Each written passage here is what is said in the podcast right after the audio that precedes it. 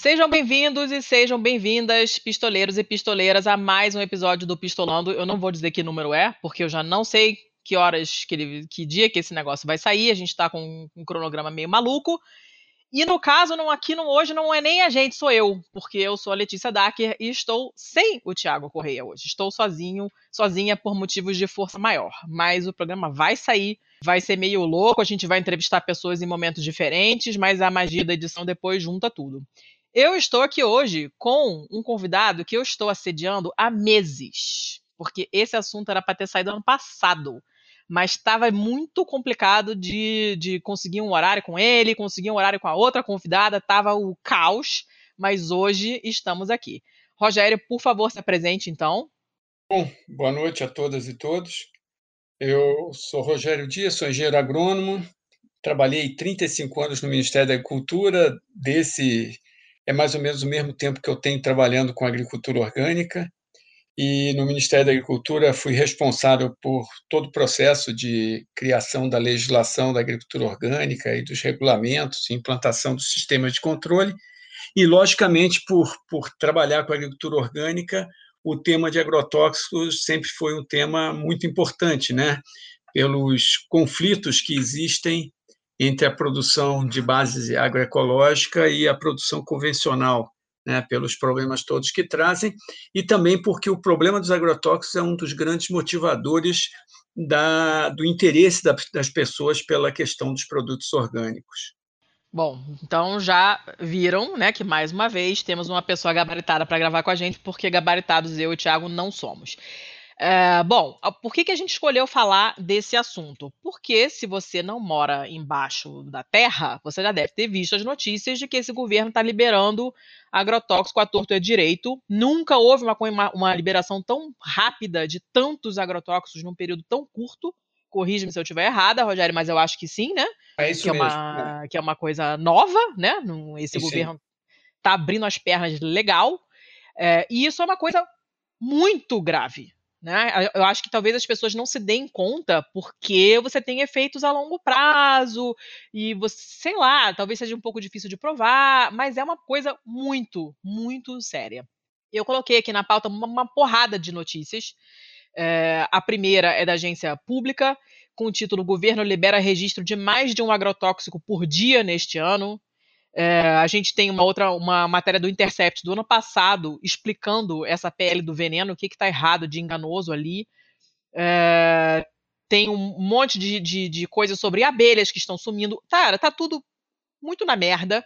Eu queria que você explicasse pra gente primeiro como é que funciona a liberação dos agrotóxicos. Por que que tá tendo essa coisa tão rápida de uma hora para outra o que que tá, o que que normalmente acontece para liberar e o que que não está acontecendo para estar tá liberando tão rápido?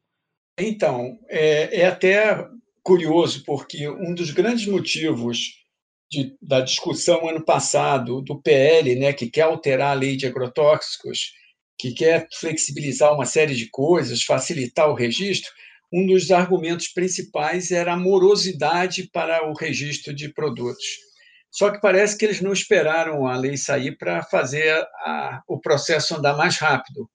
O processo de registro, normalmente, ele, ele, o, o trâmite dele, a empresa interessada tem que dar entrada no pedido de registro em três órgãos: Ministério da Agricultura, no IBAMA e na Anvisa, que cada um tem o seu papel. A Anvisa vai analisar os impactos sobre a saúde humana, o IBAMA vai analisar os impactos sobre o meio ambiente e o Ministério da Agricultura vai avaliar a eficácia agronômica do produto, se ele realmente serve para aquilo que ele pretende ser utilizado. Uma vez que os três órgãos concluem suas análises, então se juntam e aí aprovam o registro do produto e quem emite o registro é o Ministério da Agricultura. O que está acontecendo agora, do ano passado para cá, mas principalmente este ano, é que o número de liberações está sendo muito grande. É, a informação que dão é que aumentaram o número de pessoas para fazer as análises, mas a gente não tem assim como checar se, além disso, está existindo uma, assim, uma flexibilização para algumas coisas que antes eram cobradas com mais rigor, né, em termos de detalhamento, complementação de informações, a gente não, não tem como checar isso. o que é muito claro é que realmente está tá existindo assim um, um, uma produção é, como a gente nunca tinha visto. Né? Os próprio, o próprio Ministério da Agricultura, no site dele, ele coloca lá e tem as tabelas de registro de produtos, uma série histórica, e tem um gráfico que mostra assim o crescimento enorme que aconteceu nesses últimos tempos e principalmente esse ano. E, e oficialmente, que desculpa que se dá? Porque é, é uma mudança no padrão, né? Muito grande. Você vinha num certo ritmo e de uma hora para outra, da noite para o dia, isso muda. Então, qual, qual, é a desculpa oficial? Assim, ah, simplificamos o processo, que é o que ele falou. Tá, beleza, mas é, é existe um limite, né, para a simplificação de um processo. De, depois de um certo ponto, não dá para você usar essa desculpa da simplificação. Porque tem coisas, tem técnica, tem testes, tem análises que levam tempo. Pronto, ponto final. Você não tem como acelerar certos testes, né? Imagino eu. Então, o que, que eles dizem que melhorou tanto assim que está essa, essa maluquice de agrotóxicos um por dia? É, é, assim, a informação que eu obtive quando perguntei para pessoas do setor é de que tinha aumentado o número de técnicos que estavam fazendo as avaliações. Hum. E a outra questão é que teriam vários produtos que estão sendo liberados, são produtos que são uma extensão de uso. Quer dizer, o produto já estava aprovado para algumas culturas e estão sendo liberados a extensão para outras culturas. Então, o, o que teria que se avaliar é muito menor, é muito menos, porque não teria que passar por todas as avaliações é, ambientais e de saúde, seria mais em cima só da comprovação da eficácia agronômica para aquela cultura também. Hum. Então, isso seria um dos motivos de estar tá acelerando o processo. Poxa, mas é complicado isso, né? Porque você está praticamente ignorando os efeitos de, sobre a saúde, que são que requerem inclusive estudo, estudos a longo prazo. É, é um negócio complicado, né? A gente usa no Brasil é, diretrizes de fora do Brasil, assim como, como linha guia, usa números, estudos de fora, imagino, né? Ou, ou, não se aplicam porque o clima é diferente e a quantidade de consumo é diferente? Como é que, como é, que é essa relação com o que é feito lá fora? É, isso, isso é uma coisa que é questionado, inclusive por vários especialistas, que alguns padrões para o Brasil são considerados muito superiores ao que se adota, por exemplo, na Europa. Então, por que, por que seria isso, já que é, o impacto é sobre o ser humano e o ser humano seria igual em todo lado? Logicamente, quando a gente faz uma questão de avaliação de impactos sobre o meio ambiente, aí temos grandes variações, porque estamos lidando geralmente com os estudos do hemisfério norte, clima temperado, aí tão, são realidades diferentes. Mas os impactos sobre o ser humano não teria muito por que ser diferente em níveis de tolerância e tudo mais. Então, apesar de existir é, a informação de fora, existe um, um, tratamento diferente em aceitação de doses de resíduos é, aqui e lá fora. O argumento é que lá eles trabalham muito com o princípio de precaução e que muitas vezes eles fazem restrição menor para os produtos que eles precisam e restrição maior para os produtos que eles não necessariamente têm que usar lá. Porque, por exemplo, se eles não plantam abacaxi, uhum. então eles podem botar para o abacaxi um valor é, muito reduzido, porque os produtores deles não precisam utilizar aquele produto. Ah, saquei. Então, que isso seria uma jogada comercial, de você ter tratamentos diferentes para diferentes produtos em função de que cultura ele vai ser aplicado. Então, mas logicamente, para cada caso é um caso, porque nós temos vários produtos que estão registrados no Brasil que já estão proibidos lá fora pelos, pelos efeitos que eles têm. Aí, ao longo desses anos todos, o debate é esse. A proposta que tem sido feita por, pelos movimentos ambientalistas, movimentos da agroecologia, é, movimentos da saúde, é de que nós já deveríamos ter feito revisão de vários produtos que foram proibidos lá fora mas sempre se usa muito o argumento de que isso colocaria em risco a economia brasileira, porque não teriam é, substitutivos para esses produtos.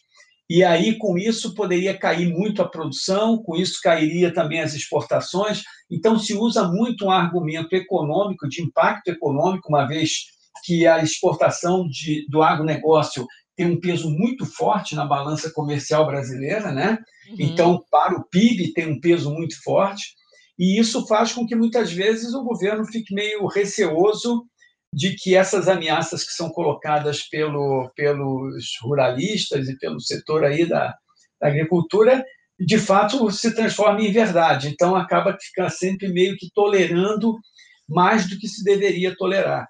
Esse é um dos grandes embates que tem sido travados dentro do Congresso Nacional e o ano passado foi foi o ponto forte dessa discussão porque era o contraponto entre o PL do veneno, que é o PL que quer flexibilizar ainda mais o registro, com uma série de pontos muito negativos, e, por outro lado, a sociedade, os movimentos é, conseguiram entrar com um projeto de lei de iniciativa popular, criando uma política nacional para a redução do uso de agrotóxicos uma política que propõe uma série de medidas para que a gente vá tirando do mercado esses produtos perigosos, mais potencialmente mais, mais perigosos, e que também se invista no desenvolvimento tecnológico de alternativas de baixo impacto, tanto sobre o meio ambiente como sobre a saúde humana.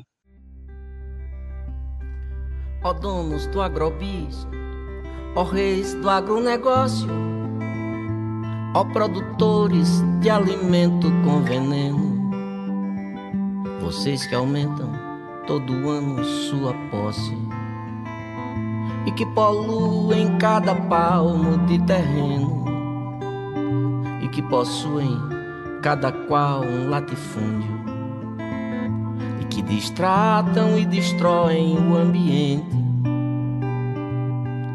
De cada mente de vocês olhei no fundo vi o quanto cada um no fundo mente. Vocês desterram povaréus ao léu que erram e não empregam tanta gente como pregam. Vocês não matam nem a fome que há na terra nem alimentam tanto a gente como alegam. Eu vou voltar nessa coisa das, das, outras tecnologias, mas eu queria te fazer um, uma outra pergunta antes. Porque você está falando de, de, as exportações e tal, e o Brasil vende uma caralhada dessas coisas. É, lembrando que palavrão está liberado, inclusive incentivado, esqueci de te avisar. Inclusive, você sendo carioca, estou sentindo falta, que não ouvi porra nenhuma até agora, e tô, tô me sentindo carente. Mas, é, como é, que, como é que fica essa exportação? Porque, tipo, se o nosso produto usa uma caralhada de agrotóxico que é proibido lá fora, o mercado externo vai comprar isso da gente? Ou o que, que vai acontecer? Porque não tinha, tinha aquela parada, por exemplo, da carne, né, que a gente perdeu exportação, porque tinha valores fora do, da, da, normalidade, fora do que era aceitado lá fora. É, como é que fica isso? Se a gente está com um abacaxi entupido de agrotóxico que lá fora é proibido, quem que vai comprar? Tem algum problema eh, desse tipo para a gente? Tem, mas na realidade é que a gente tem duas questões muito fortes. Por exemplo, o que tem mais peso em volume de exportação e, consequentemente, recurso financeiro são as commodities, né? Quer dizer, no caso aí é soja, milho, principalmente, são esses dois são o carro-chefe. Uhum. E aí, quando você pega esses grãos, a gente tem hoje uma situação que os países importadores desses grãos eles não têm muita opção para onde correr, porque quem exporta esses mesmos produtos, Estados Unidos, Argentina, tal, são países que também utilizam essas tecnologias. E aí é, fica aquela história: se você não comprar da gente, você não tem de quem comprar.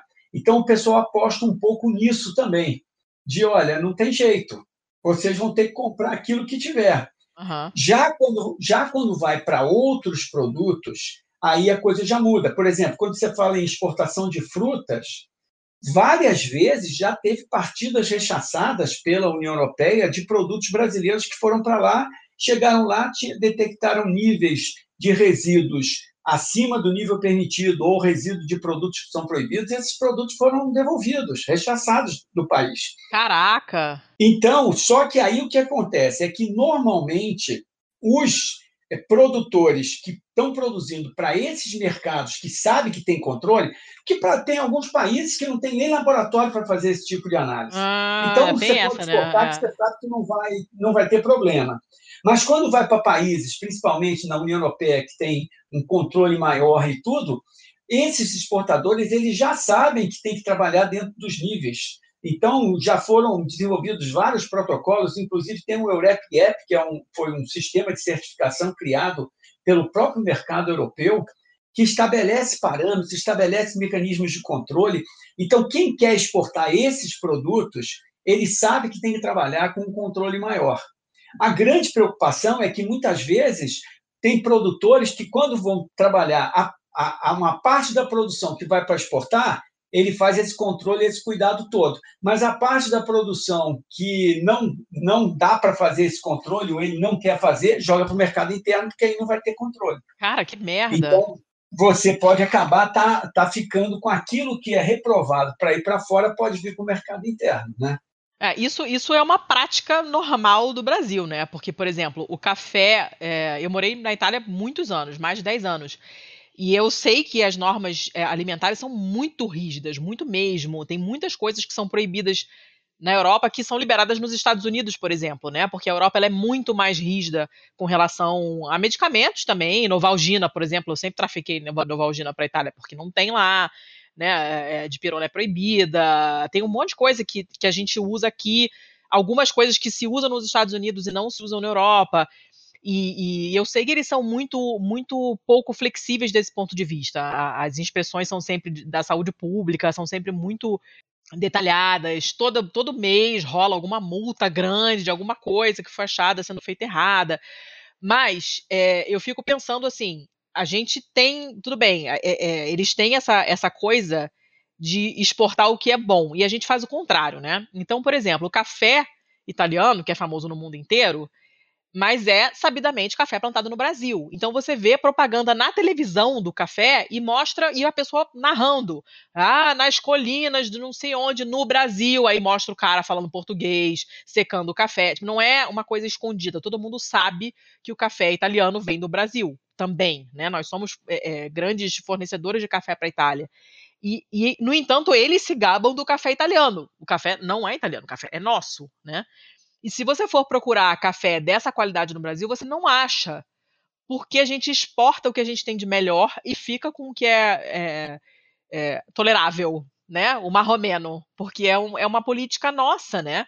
Que é o contrário do que a Europa faz. A Europa exporta as coisas tabajara e fica com o melhor. E isso é meio que para tudo, assim. Quando você vai no supermercado, é, entre aspas, de imigrante, você tem um monte de, co de coisa de qualidade muito inferior que é produto de exportação, que você pega de outros países da União Europeia e que chegam lá e são vendidos para os imigrantes que, entre aspas, não entendem da comida, o que, que é bom, o que, que é ruim, consomem qualquer coisa. Tem uma diferença muito nítida, né? Por isso que eu perguntei. Porque eles são muito rígidos com isso. Então eu imagino que é, é isso aconteça com uma. provavelmente com uma certa frequência, né? Essa, essa devolução, tipo, não quero isso aí, porque tá com os níveis muito altos, né? Mas faz sentido isso que você disse também, que tem países que não estão aparelhados para isso, né? Eu sei que os Estados Unidos realmente são muito são muito mais tolerantes, né? Tem alguma coisa que a gente consegue que consegue é, ser usada nos Estados Unidos que na Europa não passa, por exemplo? Eu estou pensando no glifosato, que é que foi um desses que foi liberado aqui geral, né? E, e como é que é isso? É, qual é a diferença entre os, os países fora é, na realidade, você tem, dentro do que é permitido e não é permitido, muitas vezes também tem uma guerra comercial. É, por exemplo, produtos que são europeus, os Estados Unidos botam um, um, critério mais rigoroso do que produtos que são produzidos lá nos Estados Unidos, e vice-versa. Então, existe uhum. também uma guerra nesse sentido. Né? Você, por exemplo, a Europa relutou o tempo todo em, em, em aceitar os transgênicos. Mas os Estados Unidos, pelo contrário, ele queria liberar os transgênicos, ele liberou os transgênicos e ele acabou forçando que o mundo inteiro tivesse que comer transgênico. Uhum. Então, por mais que na Europa e, e em alguns países é, da Europa tem até mais rigor que outros, mas chegou naquele ponto que diz assim, ó, não tem o que fazer, para certos produtos nós não temos mais para onde correr. Então, muitas vezes, nesse mercado também internacional e nesse mercado pesado, muitas vezes o, o jogo é esse: é chegar a colocar num ponto que você não tem o que fazer. Ou você compra da gente ou não compra. Por isso houve tanto empenho de se aprovar os transgênicos no Brasil, aprovar os transgênicos na Argentina, aprovar em quem era potencial exportador de soja e milho, de que colocasse a tecnologia transgênica, porque aí você não tinha mais como dizer, não, eu não vou comprar o seu, vou comprar o do Brasil que não tem transgênico. Uhum. Então, na hora que iguala todo mundo, então esse, é, esse é um problema. Mas no caso, é, voltando à questão dos agrotóxicos, tem vários produtos proibidos nos Estados Unidos, proibidos na Europa e que ainda são permitidos no Brasil. E, de novo, vem aquela história que o, o grande argumento que é colocado pelo, pelo setor né, do agronegócio é esse risco. Se você tirar esse produto, vai ter uma queda muito grande de produção e isso vai causar um impacto econômico muito grande para o país. Então, acaba que fica, é, nós ficamos expostos a isso, né, aquela história de o, o o interesse econômico fica acaba ficando acima e sendo que aí não está se considerando o que a gente chama de externalidades na produção, né? Porque, por exemplo, quanto do que se gasta na saúde pública é em função desse uso exagerado de agrotóxicos. Yes. Mas isso, então, isso não entra no balanço, né, de quanto está se exportando, quanto de dinheiro está entrando. A outra grande questão é a socialização, porque quem exporta o lucro está ficando concentrado em quem está exportando. A gente concentra o lucro é, na meia dúzia de empresas que produzem os, os insumos agrícolas cada vez mais concentrados em, em grandes transnacionais. E, no máximo, você vai concentrar também nos produtores que são que, que estão exportando, mas depois, na hora de você é, você socializa os custos, por exemplo, da saúde pública, né, uhum. dos impactos sobre o meio ambiente. Então, você concentra o lucro e depois distribui os prejuízos para a sociedade toda. Assim então, é isso... fácil, né? Assim, é, assim é, até eu, né? É, então, isso não é computado, né? Então, esse jogo da balança e tudo mais, é, teria que ser feito cálculos muito mais complexos para ver até onde vale a pena é, colocar a sociedade toda. Primeiro, claro, na minha posição não poderia valer a pena nunca, né? Eu não poderia imaginar que, que a, o lucro econômico possa estar acima da qualidade de vida da, da, da, população, os recursos naturais, o meio ambiente, a nossa biodiversidade, elas não têm como ser mensuradas em, em quanto de dólar está sendo exportado, né? Hum, e tem, tem algum tipo de estudo para isso ou nem se pensa no assunto assim? A gente não tem nada nesse campo? Tem, tem praticamente nada. Ah, que ótimo. Folgo em saber. E, tam, e, não vai ter, agora não vai ter mesmo, nem fudendo agora, né? Porque esse governo totalmente vendido a bancada da, do, dos latifundiários, aí não vai ter nunca, né? Ninguém vai estudar porra nenhuma. O acordo fechado entre o, entre o, o governo e os ruralistas né? até mesmo porque a bancada ruralista acaba tendo sempre um peso dentro do Congresso e o governo está aí, não, não sabe nem como, como se articular, né? faz tanta atrapalhada que não consegue se articular é, dentro do Congresso para aprovar o que ele quer aprovar. E aí, com isso, a bancada ruralista passa a ter mais peso ainda, né? porque eles têm que contar nos dedos todo mundo que possa votar junto com eles a, os pacotes que eles querem. Então, fica muito difícil fazer alguma coisa mais séria quando você tem decisões que não são decisões com base é, no que seria o correto. São decisões simplesmente de interesse que foram pactuados e vão ser levados adiante sem, sem discutir muito. A gente viu isso durante toda a discussão e votação do, do PL no ano passado, né, as falas e coisas eram falas assim absurdas, sem nenhuma justificativa é, científica, mas as pessoas assumiram aquele compromisso e levam em frente por causa dos acordos feitos. Para vocês que emitem montes de dióxido, para vocês que têm um gênio neurastênico, pobre tem mais é que comer com agrotóxico povo tem mais é que comer se tem transgênico. É o que acha, é o que disse um certo dia. Miss Motosserra, rainha do desmatamento.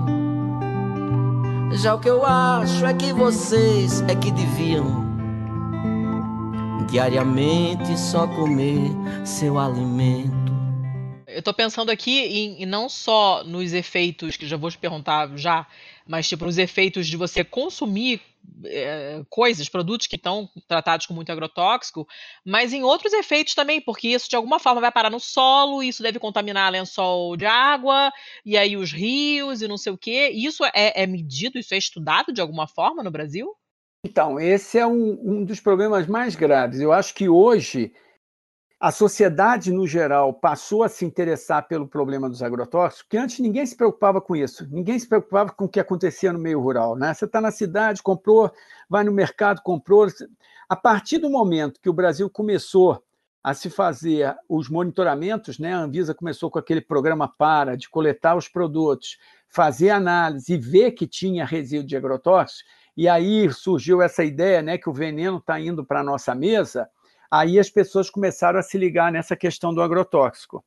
E aí, só que isso, porque se começou a fazer análises, mas se a gente for verificar a quantidade de moléculas que nós temos registradas no Brasil e a capacidade dos laboratórios de fazerem análise para detectar essa totalidade de divers, dessa diversidade de moléculas, nós não temos laboratórios para fazer isso. Então, a gente muitas vezes corre o risco de ter o falso negativo, porque eu estou pegando um produto e mandando para um laboratório que não consegue analisar todas as substâncias que porventura possam ter usado naquela cultura, ele vai dar ativo para como se não tivesse agrotóxicos, mas ele pode ter agrotóxicos que não foram analisados. Então, uma das coisas que o Brasil precisa fazer e que nesse projeto de lei da Política Nacional para a Redução de Agrotóxicos prevê é que nós temos que estruturar os nossos laboratórios. Nós temos que ter laboratórios em condição de fazer as análises. Então, para mim, devia ser uma medida clara. O Ministério da Saúde não poderia autorizar que nenhuma molécula que não tenha laboratório para verificar se tem resíduo no alimento e na água, esse produto não podia estar no mercado. É uma coisa natural, né? É um bom, é um bom, é um ótimo parâmetro, né? Porque se você não entende o que está acontecendo, você Exato. perde o controle e você não tem como aprovar ou reprovar uma coisa que você não, não consegue medir, não dá, né? Não, e eu não tenho como saber se está fora de controle. Como é que eu vou checar se estão usando bem ou usando mal se eu não tenho laboratório para ferir? Então, é, você parte do princípio, é, você pega o, o, o Ministério, por exemplo, os três órgãos vão fazer as análises, as análises para aprovar um produto, para aprovar um novo produto, ele vai ver os resultados, não é a Anvisa que vai fazer os testes, não é o Ministério do Meio Ambiente, né, o IBAMA, nem o MAPA que fazem os testes. Você recebe os testes que as empresas encaminham, feitos em, em laboratórios, em centros de pesquisa e tal, que preparam aqueles laudos e mandam para, para o processo de registro. Muito conveniente, não é mesmo?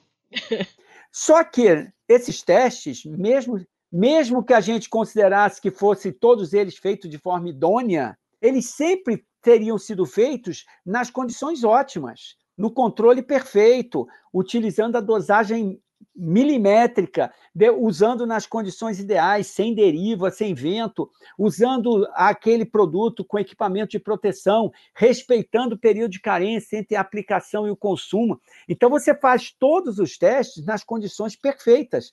Só que na hora que vai para o campo, a realidade não é essa. Nós temos uma porção de gente no campo que é analfabeta, que não tem, ou que é analfabeto funcional, ele vai ler aquele tanto de coisa, mas não vai conseguir entender o que está dizendo. Uhum. Ele não tem menor capacidade de fazer um cálculo de diluição perfeita.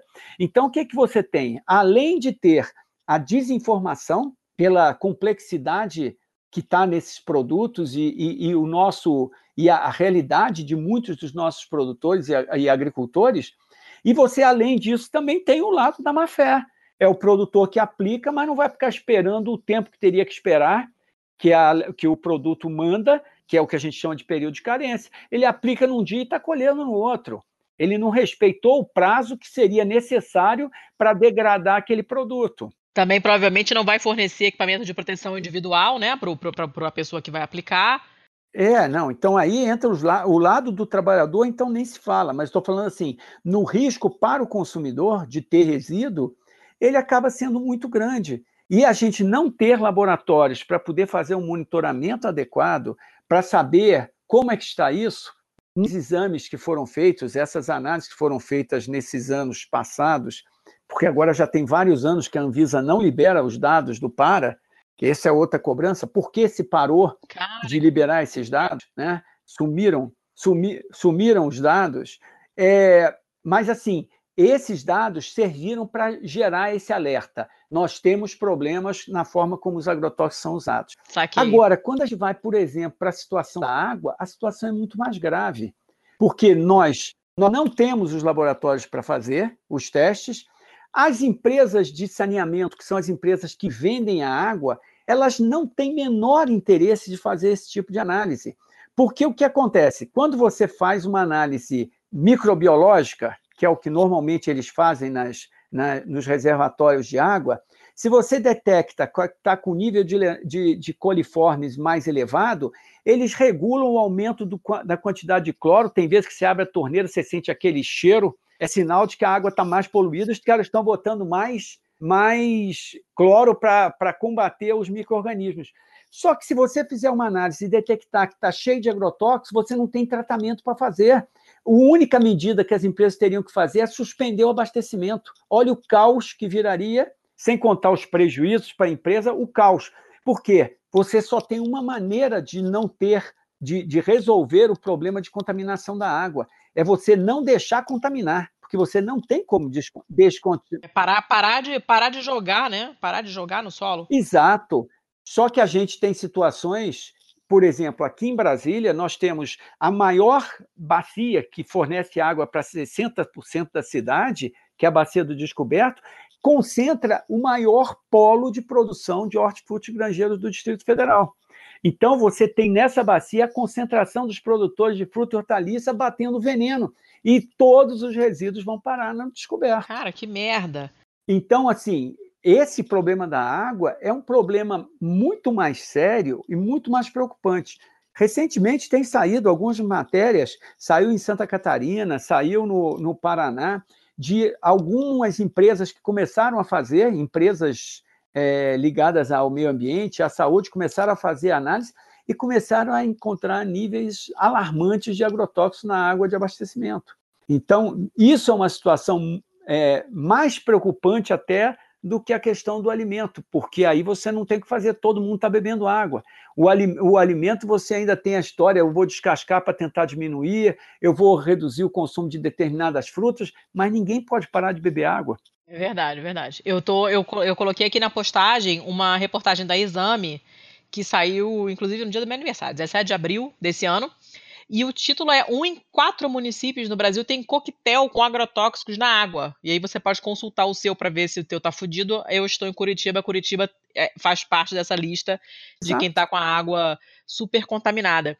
Quanto isso que você tá falando de, de descascar e tal, e não sei o quê, quanta diferença faz o que, eh, o que você faz com essa com esse produto quando você chega em casa? É, faz realmente tanta diferença descascar ou deixar de molho no cloro ou sei lá? O que, que se pode fazer para reduzir um pouco essa quantidade de agrotóxicos que a gente ingere? Na realidade, a maioria das vezes a gente não tem muito para onde correr, porque é o seguinte: é, existem produtos que são produtos de contato em que, se eu descascar, eu teria a possibilidade de estar reduzindo a contaminação. Mas existem produtos agrotóxicos que são sistêmicos. São produtos que a planta absorve e passam a circular na seiva, vão para todo o produto, vão para a planta inteira. Então não adianta lavar, não adianta descascar, porque o produto está tá espalhado em, toda, em todo o alimento. Então é uma situação. Agora, para os produtos de contato, é claro que a recomendação sempre deve ser que se lave muito bem uhum. né, os produtos porque aí é uma maneira de tentar retirar um pouco desse resíduo. Tem algumas coisas que a gente pode fazer. Eu falei da história do período de carência, né, da aplicação entre a última aplicação e o consumo.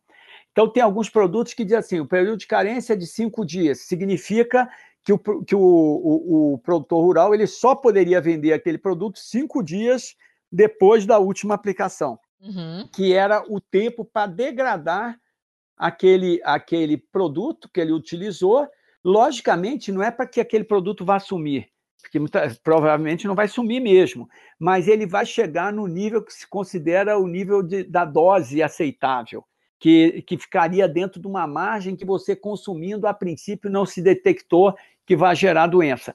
Aí é outra discussão, porque nós temos aquelas questões que são doenças claramente associadas e nós temos outras doenças que é dificílimo fazer a relação causa e efeito. E a gente está vendo acontecer no Brasil e no mundo o aumento de problemas ligados a questões neurológicas, né? uma série de uhum. doenças que só tem aumentado, que ninguém sabe exatamente o que está causando esse aumento e que pode estar associado a tudo isso. Não só as substâncias químicas usadas, é, os agrotóxicos e tal, mas também outras substâncias que, que são cada vez mais utilizadas é, nos produtos processados a quantidade de conservantes, corantes, né, todas essas substâncias químicas que a gente passa a ingerir muito mais a partir do momento que nós estamos sendo levados para dietas com produtos muito mais processados do que antigamente. Mas, de qualquer maneira, é, a gente tem a indicação já, e por também por vários outros problemas mais localizados, de que existem aumento, tanto é que o Instituto do Câncer, a Fiocruz, já tem colocado publicamente, de forma oficial, a relação direta entre o, o, o aumento do uso de agrotóxicos e o aumento da incidência de uma série de doenças. Então, aí entra aquela história, né? E o gasto que vai ter, que a sociedade vai ter para lidar com isso. Quando você pega trabalhadores rurais, a quantidade de trabalhadores rurais que vão para uma aposentadoria precoce, Quer dizer, acaba com a vida dele, da família, e ainda gera um custo, porque ele vai ficar nas, nas costas de uma saúde pública para poder lidar com aquela toda aquela patologia que ele desenvolveu. Então, isso tudo são questões muito graves, né, que teriam que ser muito mais pensadas e muito mais levadas em consideração quando está se discutindo a questão do registro agrotóxico. Cara, que desespero. Eu estou lendo aqui uma notícia que saiu no RFI é, que a justiça francesa reconheceu esse ano pela primeira vez um caso de Parkinson causado por pesticida. Né? Então, não é uma coisa que acontece só aqui, claro que a gente está num ritmo alucinante de, de, liberação de agrotóxico, a gente já sabe que consome muito mais do que o da maioria dos outros países, mas é, não é um problema só aqui, né? Nesse caso foi uma coisa que aconteceu na França, mas aqui nunca vai ser reconhecido porra nenhuma, porque a gente já sabe quem é que ganha o lobby, né? Os lobistas vencem sempre, os latifundiários vencem sempre, não tem nem como, como é, tentar ir contra, porque a gente já sabe que é uma, é uma guerra perdida, né? É, não, eu, eu acho que assim é, a gente considerava até mais uma guerra perdida até pouco tempo atrás, porque era uma guerra de uma minoria de quem estava no campo lidando por uma agricultura de base agroecológica, pela agricultura orgânica e tudo mais, contra uma maioria de produtores que foram levados. Não é que a maioria dos produtores agem de má fé por usar essas substâncias, é que eles foram conduzidos por estratégias muito fortes, internacionais, de mudar o modelo da agricultura para uma agricultura totalmente dependente da química, porque isso é interesse de vender. Então, o que acontecia é isso: é que você tinha uma quantidade enorme de produtores que não sabem mais produzir sem esse pacote tecnológico, contra uma minoria que acreditava que podia fazer uma agricultura diferente. A partir do momento que a sociedade urbana, que os consumidores começam a entender que eles também são afetados por essa guerra que está acontecendo no campo, aí a coisa começa a mudar de figura, porque nós temos uma população que é muito mais urbana do que rural. Então, se os consumidores começarem a entender o seu poder, porque na Europa essas, essas barreiras todas elas não se deram porque, porque os empresários de lá são mais conscientes, não. É porque você tinha muito mais consumidores conscientes e bem informados que disseram não. Não quero, né? Então, eu, o que a gente está percebendo é que gradativamente a gente está tendo uma maior conscientização da sociedade como um todo. E aí essa sociedade ela passa a ter mais força, porque a gente tem que pensar assim: a nossa população Hoje, se for pegar mesmo a bancada ruralista, é super forte lá no Congresso. Mas se a gente for ver, não tem mental hoje que não precise dos votos da cidade para se eleger. Uhum. O campo é tão menor que não tem voto para eleger. Então, quando se vai para as majoritárias, né, como é, senador, governador, presidente, não tem como se eleger com, no campo. Então, quando a cidade percebe isso e começa a se manifestar de uma forma organizada contra isso, aí eu acredito que a gente tem como mudar, a gente tem como começar a pesar. A briga no passado, a bancada ruralista achava que ia levar fácil a aprovação do PL da agrotóxico, hum. mas a presença constante na, no plenário, nas sessões, constrangendo os parlamentares, né, pessoas que têm exposição na mídia, chefes de cozinha que já são famosos, pessoas que já têm. Essa presença incomodava muito e fez com que o processo fosse se arrastando por causa desse mal-estar causado. Então, eu acho que a gente tem que continuar cada vez mais acreditando e trabalhando para a mobilização da sociedade como um todo, que ela entenda o, por o que, que ela está passando, os riscos que ela está enfrentando. E isso que você falou, a questão do Parkinson.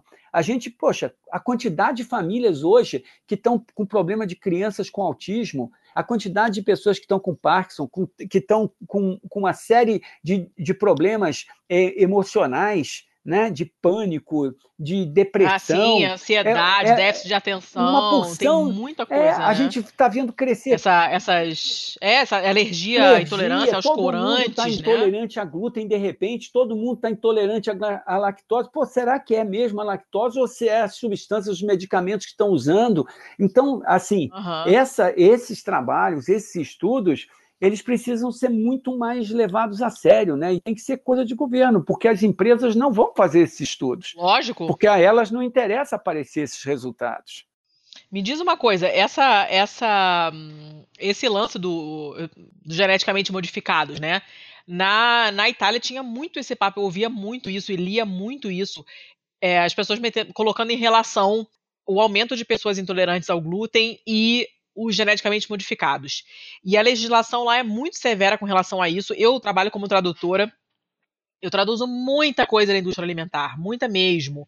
Desde é, rótulo de, de, sei lá, de geleia até composição de preparado para você fazer espaguete com frutos do mar, sabe? Então tem aparece muito para mim esse tipo de coisa. E já é, aparece bastante também de traduzir sites de empresas muito grandes que produzem alimentos e de todos os tipos, e sempre tem, em algum momento, aparece essa coisa do geneticamente modificado.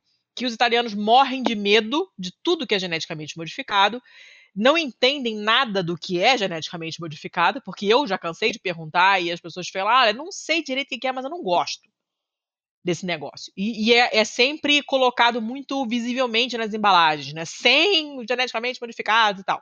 A pessoa fica meio bolada de, de ver se não tem aquilo escrito, ela não quer o geneticamente modificado, mas ela não sabe exatamente qual é o problema.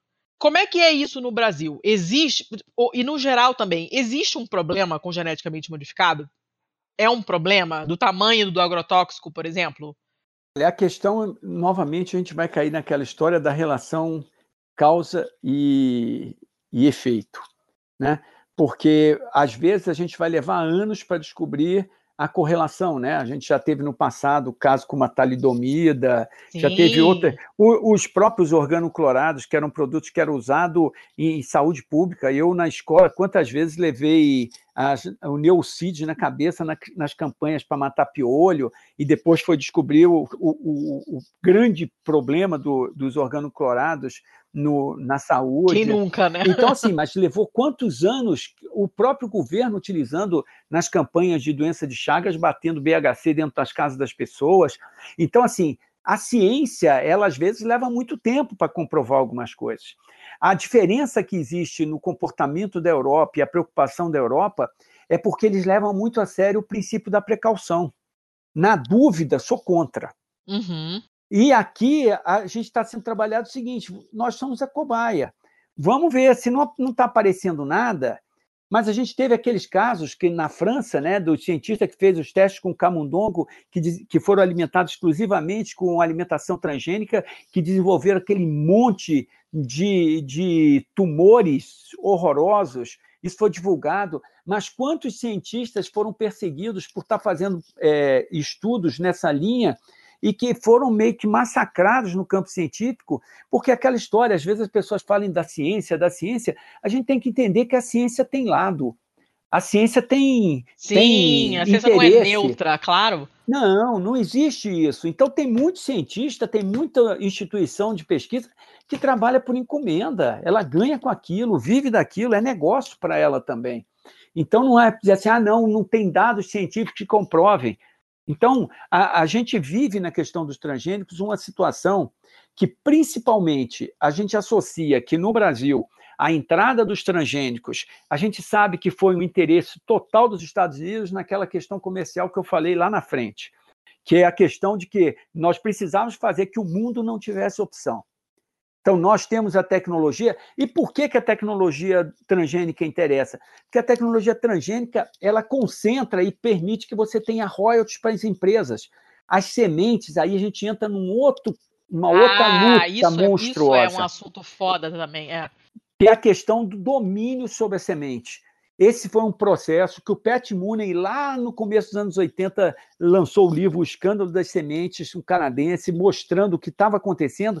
O que ele estava mostrando que estava acontecendo lá agora está 10 mil vezes mais grave. Caraca! Que é, que é essa concentração do domínio do material genético. Quer dizer, meia dúzia de empresas vão dizer o que, que a gente vai comer. O que que, o que, que todo é um, mundo é um, vai é um cartel, né? É um é cartel lógico. mesmo, né? São pouquíssimas as empresas. São pouquíssimas empresas. Então você vai restringindo a variabilidade genética e você vai restringindo a variabilidade para que ela fique mais dominada e dependente do pacote tecnológico das empresas. Não é à toa, por exemplo, que uma Monsanto que vendia, por que, que ela botou a soja transgênica RR? Porque ela vende o glifosato, o Roundup. Então, você passa a comprar essa semente, mas essa semente só tem valor se você usar o Roundup, porque a resistência dela é o herbicida Roundup. Então você tem uma tecnologia casada, ela ganha duas vezes. Caraca, cara, que merda! E o agricultor ainda tem que pagar o royalty porque está usando uma semente que é protegida, porque o acordo internacional você não pode ter patente sobre ser vivo se ele estiver na mesma condição que ele está na natureza. Na hora que você faz uma modificação dessa por transgenia, não é mais um organismo que existe na natureza. Então ele pode ser protegido, patenteado. Caralho, o tamanho desse problema, cara. Puta merda. Então, Caceta. então a jogada do transgênico, a entrada do transgênico, ela tem um interesse comercial total. E, logicamente, os Estados Unidos, para ter sucesso, as empresas que bancaram isso, o filme é, O Mundo Segundo a Monsanto, que foi feita por uma francesa, mostrando tudo que estava por trás da liberação da, das sementes transgênicas, eles entrevistam o ministro da Agricultura dos Estados Unidos na época que ele foi que foi aprovada a liberação do, da, da semente transgênica lá, e ele diz claramente que a decisão da liberação dos transgênicos dos Estados Unidos não teve nada de científico, não teve nada de coisa, foi decisão política, econômica. Então, é interesse, é muito peso de dinheiro no, na história. E aí, para o sucesso disso, precisava que a Argentina plantasse, precisava que o Brasil plantasse, para que você deixasse o resto do mundo sem opção. Eu tenho que consumir aquilo que, tem, que o mercado tem. Então, o problema do transgênico é porque a gente tem uma porção de coisas extremamente complicadas que não se sabe exatamente o que vai acontecer mas o pior de tudo ainda é que você estimula essa concentração da semente na mão de meia dúzia. Tentaram passar nas discussões aí também internacionais um gene terminator que era produzir a hum. semente que não nasce. Quer dizer, hoje quando Como você assim? é assim, por exemplo, hoje se eu planto uma semente de soja transgênica, a soja que, que eu vou colher, ela pode ser usada para esmagar e fazer óleo, ou para fazer farelo, ou para uhum. Ou para plantar de novo. Mas eu posso plantar que ela vai nascer. Com o gene terminator inserido, não adianta que ela não nasce mais. Então você Cara, só pode, assim? você tem que comprar sempre da empresa. Você não tem como re, replantar o material. É assim, aquela história, você vai ficar totalmente dependente, porque eles já tentaram fazer isso por legislação. As legislações hoje do Brasil de semente já são extremamente restritivas ao uso de semente própria.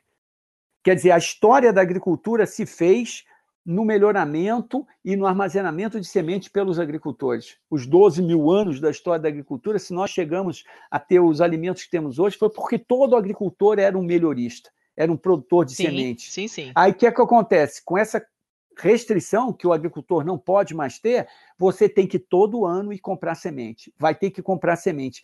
Então, com isso, você vai criando essa dependência. Só que tem agricultores rebeldes que continuam usando. A gente tem aí os bancos comunitários de semente, os guardiões de semente, as sementes crioulas, que são movimentos de resistência para manter a sua diversidade genética, a nossa agrobiodiversidade.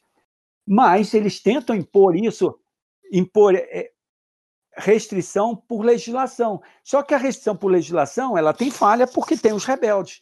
Mas na hora que você botar um gene terminator, não adianta. Porque não adianta você plantar que não vai nascer. Então você vai ter que. Cara, tô chocadíssima com isso, não tá entendendo? Quanto eu tô chocada né? isso, nunca tinha ouvido falar disso, tô assim, what? Tô... Cara, já tava puta, tô pior aí. Mas aí você vê, a Monsanto que tá por trás disso. Aí quem comprou a Monsanto agora? A Bayer.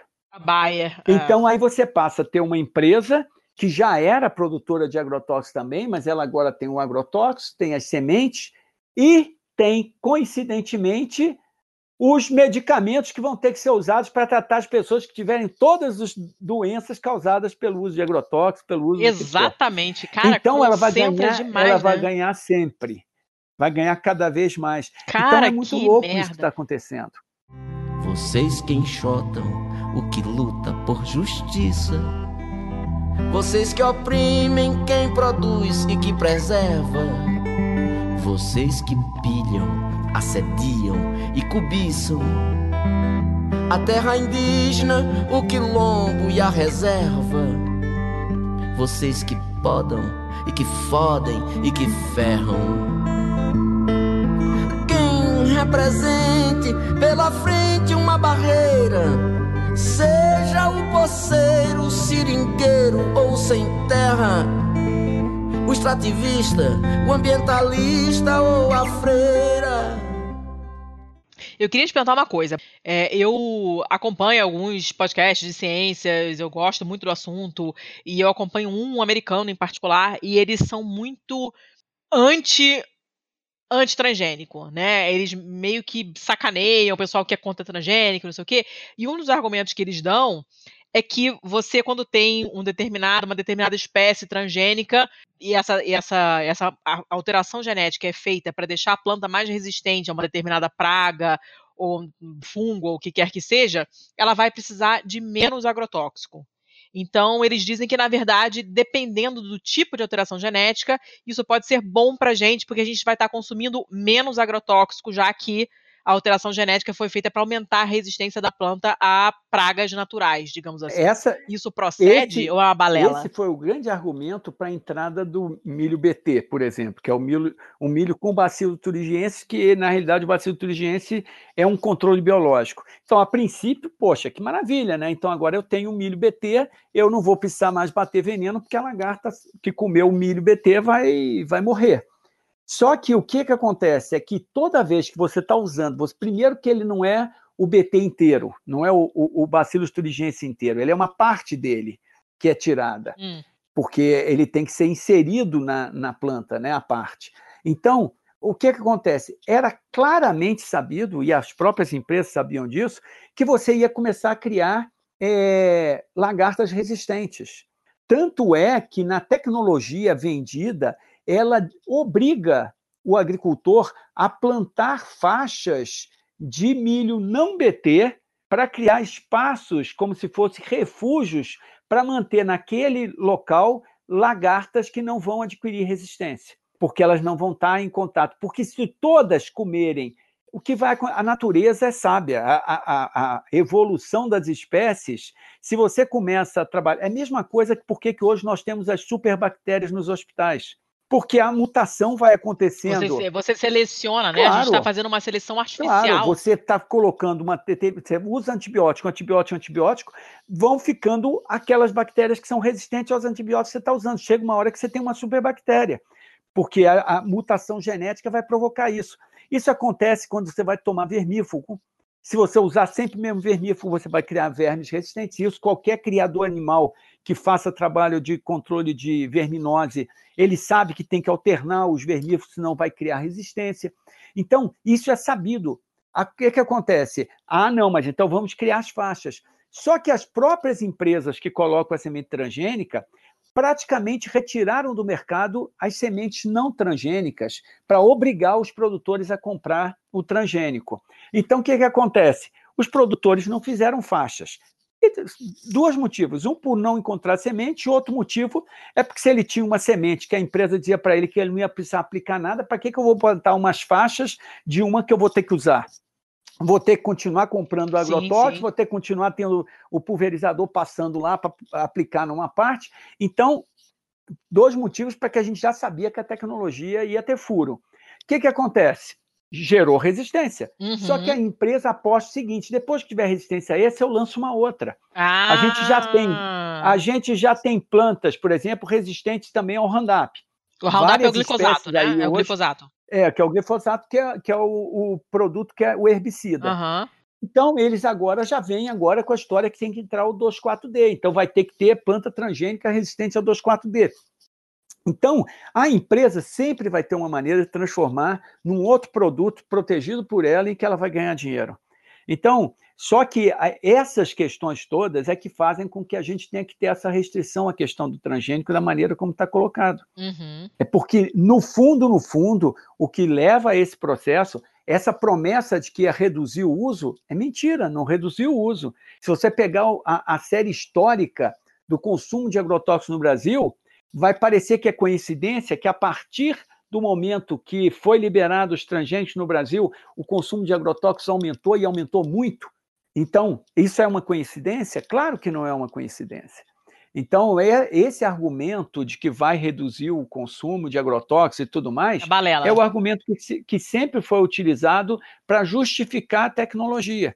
Mas, no fundo, era muito melhor que se tivesse investido dinheiro em controle biológico, porque aí nós não teríamos a resistência. O controle biológico ele é direcionado e específico, ele tem seletividade. E não, e não adiciona nada ao que a gente está comendo, né? Ah, tô. Não, e é algo que tem na natureza. Uhum. Então a natureza tem como dar fim a ele. Ninguém sabe se a natureza vai ter como dar fim a essas, esses eventos transgênicos que estão sendo colocados. O que, que acontece quando é, a, gente não, a gente não tem controle, né? Onde é que vai parar isso? A gente não sabe, né? O que que o resíduo desse, desse transgênico vai acontecer quando os micro-organismos do solo começam a entrar em contato com ele, começa a, a, comer esses, esses resíduos todos que estão lá?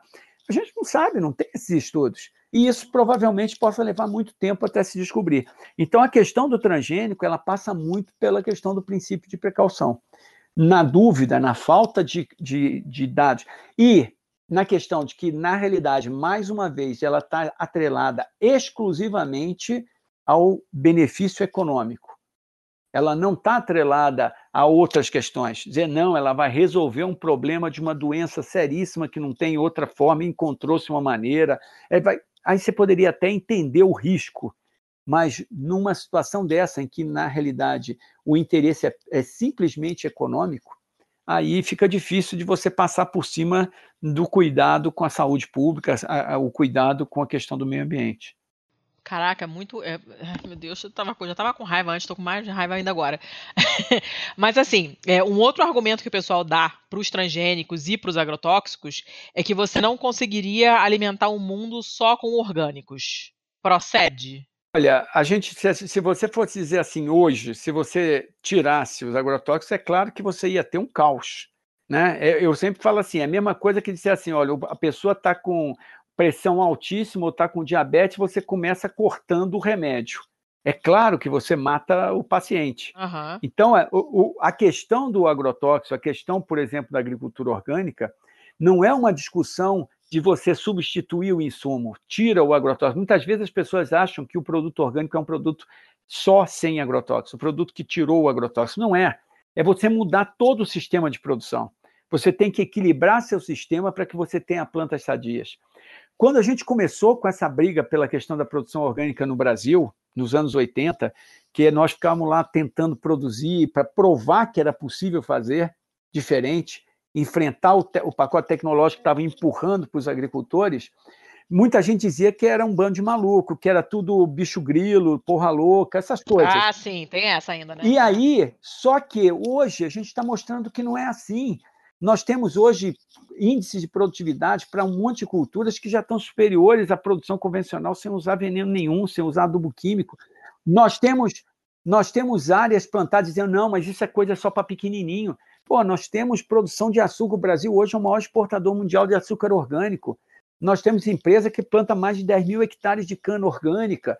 Então não é, então não é uma coisa. Só que durante décadas, nós estamos pelo menos aí há quatro, cinco décadas, que o investimento feito pela pesquisa pública brasileira, seja na Embrapa, nas empresas estaduais, nas universidades, foi dinheiro focado no pacote tecnológico convencional, do agroquímico. Se nós tivéssemos colocado meio a meio, porque hoje, se a gente tem essas tecnologias da agricultura orgânica, se nós tivemos esses ganhos fantásticos de produtividade que temos hoje, de capacidade de produção, foi por investimento dos agricultores. Pouquíssimas foram as unidades de pesquisa pública que tiveram alguns pesquisadores assim é, arrojados, temos, temos, claro que temos, mas a maior parte do desafio foi vencido pelos próprios agricultores, que enfrentaram isso, foram atrás, técnicos que acreditavam nesse propósito. Então, se tivesse deslocado dinheiro, certamente teríamos. Teve um trabalho da ONU que ela fez uma avaliação de que se você pegasse hoje, porque apesar da gente ter essa história de que não tem que produzir porque senão vai ter fome, então, hoje não era para nós termos fome. E nós temos quase um bilhão de pessoas passando fome no mundo. Então, a questão da fome ela não está associada somente à questão de falta de alimento. É, não é a quantidade, né? É a distribuição não, problema, né? É distribuição. O Brasil tem um dos maiores desperdícios de alimento, uma coisa absurda o que se desperdiça. Então, nós poderíamos ter um consumo muito mais consciente, ter comer realmente de uma forma mais educada, mais correta, poderíamos ter uma produção até menor e alimentar o mundo inteiro. Então a questão não é só essa. A ONU fez uma pesquisa há um tempo atrás, ela até publicou isso, isso saiu na imprensa, de que ela fez uma avaliação que onde está a fome hoje, a solução para a fome nesses locais, ela sempre a produção estaria aumentada se você entrasse com a agricultura orgânica. Porque os pacotes tecnológicos que estão colocados são pacotes tecnológicos que não são acessíveis para os agricultores que estão em situação de miséria porque são pacotes tecnológicos muito caros, tecnologias que eles não dominam. Se você tivesse um pouquinho de orientação para um trabalho de base agroecológica, nós poderíamos ter um monte de, de famílias, um monte de agricultores que poderiam estar numa outra situação. A gente está vendo isso acontecer no Brasil com o movimento agroecológico.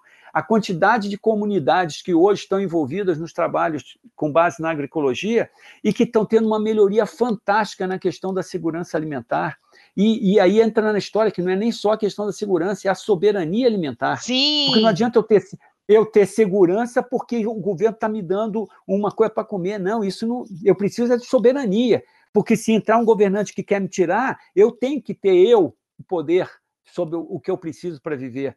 Então, decidir o que eu quero comer. Eu não quero comer o que a cesta que você vai me dar, eu quero comer aquilo que eu escolher para comer. Então, é uma discussão muito mais complexa do que simplesmente a segurança. Mas a gente está vendo isso acontecer em várias comunidades quando você passa para uma abordagem de base agroecológica. Uhum. Então, eu não tenho dúvida nenhuma. É claro que não é um processo que aconteça de uma hora para outra, mas claramente também há, há, pouco tempo atrás, ninguém acreditaria que você poderia ter hoje, como tem em várias partes do mundo, supermercados que só vendem produtos orgânicos. É um mercado que está crescendo muito no mundo inteiro, né? Essa, essa, tá subindo muito o consumo de orgânicos. Então, mas acontece que aí a gente tem que fazer um trabalho também muito grande para evitar que se estabeleça que o orgânico é um produto de nicho de mercado para ser produzido para ser produzido por uma elite de produtores para uma elite de consumidores. Isso é um risco que a gente corre no mundo capitalista.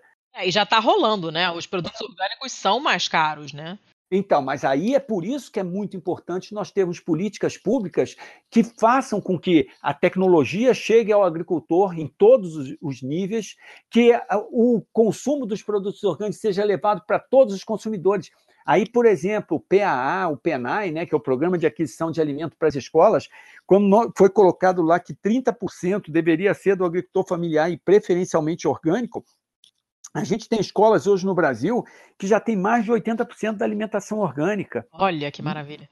Então, assim, aí você está colocando para consumir orgânico crianças que estão estudando na escola pública, que muitas vezes na sua casa não teriam acesso ao, ao produto orgânico. Então, existem meios. A gente devia ter produto orgânico em todos os hospitais públicos. Porque se a pessoa está no hospital, ela está com doença, ela precisa de uma alimentação de qualidade. Ela não pode correr risco de estar tá agravando a sua doença por resíduo de agrotóxico. Então, devia ser obrigatório que todo hospital tinha que ter alimento orgânico. Então, a gente tem mecanismos para fazer com que essa questão seja mais socializada. E, logicamente, se você tiver investimentos, tiver políticas públicas voltadas a fortalecer a produção, eu não tenho dúvida que, em questão de alguns, alguns anos, nós teríamos condição, certamente, de alimentar o mundo sem risco. Lógico, teria que se voltar a pensar na questão do que é a nossa alimentação o que é a dieta que nós realmente precisamos, porque hoje nós ingerimos muito mais coisas do que precisamos, nós ingerimos muito mais proteína animal do que necessitamos, nós ingerimos uma porção de coisas que foram distorcidas pela indústria alimentícia. Sim, sim. A indústria, toda essa cadeia alimentar. A gente, é, a gente tem um, uma série de, de, de, necessidades alimentares que foram criadas, né? Assim como todas as outras. Claro, a maior parte das coisas claro. que a gente consome, a gente realmente não precisa. O mercado cria uma necessidade e a gente, que é otário e está inserido nesse sistema, vai atrás, né? Mas não são coisas que a gente. Ninguém precisa de um bolinho Maria, Ana Maria. Você não precisa abrir um pacote é, de, de um, da maioria das coisas, de um miojo, por exemplo, né? E eu tô falando, eu gosto de miojo, tá? Meu guilty pleasure, eu gosto de miojo. mas você, ninguém precisa daquela merda de miojo. É. Né? A gente deveria tentar descascar mais e, e, e, desembalar menos, né? Tô aqui plagiando Bela Gil, mas é, faz mas é todo sentido do mundo isso, né? É bem por aí. Eu penso assim, o, o a minha experiência na Itália, para mim, foi muito enriquecedora do ponto de vista alimentar mesmo. Os meus hábitos mudaram ah, até a página 2, porque eu sou compulsiva e tem coisas que eu não consigo resolver. Mas eu observo as coisas com outros olhos atualmente, sabe? Então, até a maneira de eu educar minha filha com relação à alimentação foi muito influenciada pelo que eu vejo lá. E as pessoas se autorregulam e elas têm uma preocupação muito grande, e eu digo isso os europeus em geral, porque os outros países da Europa que eu visitei eu também vejo esse tipo de comportamento. As pessoas têm realmente conhecimento e uma preocupação com o que elas comem muito maior do que a gente tem aqui.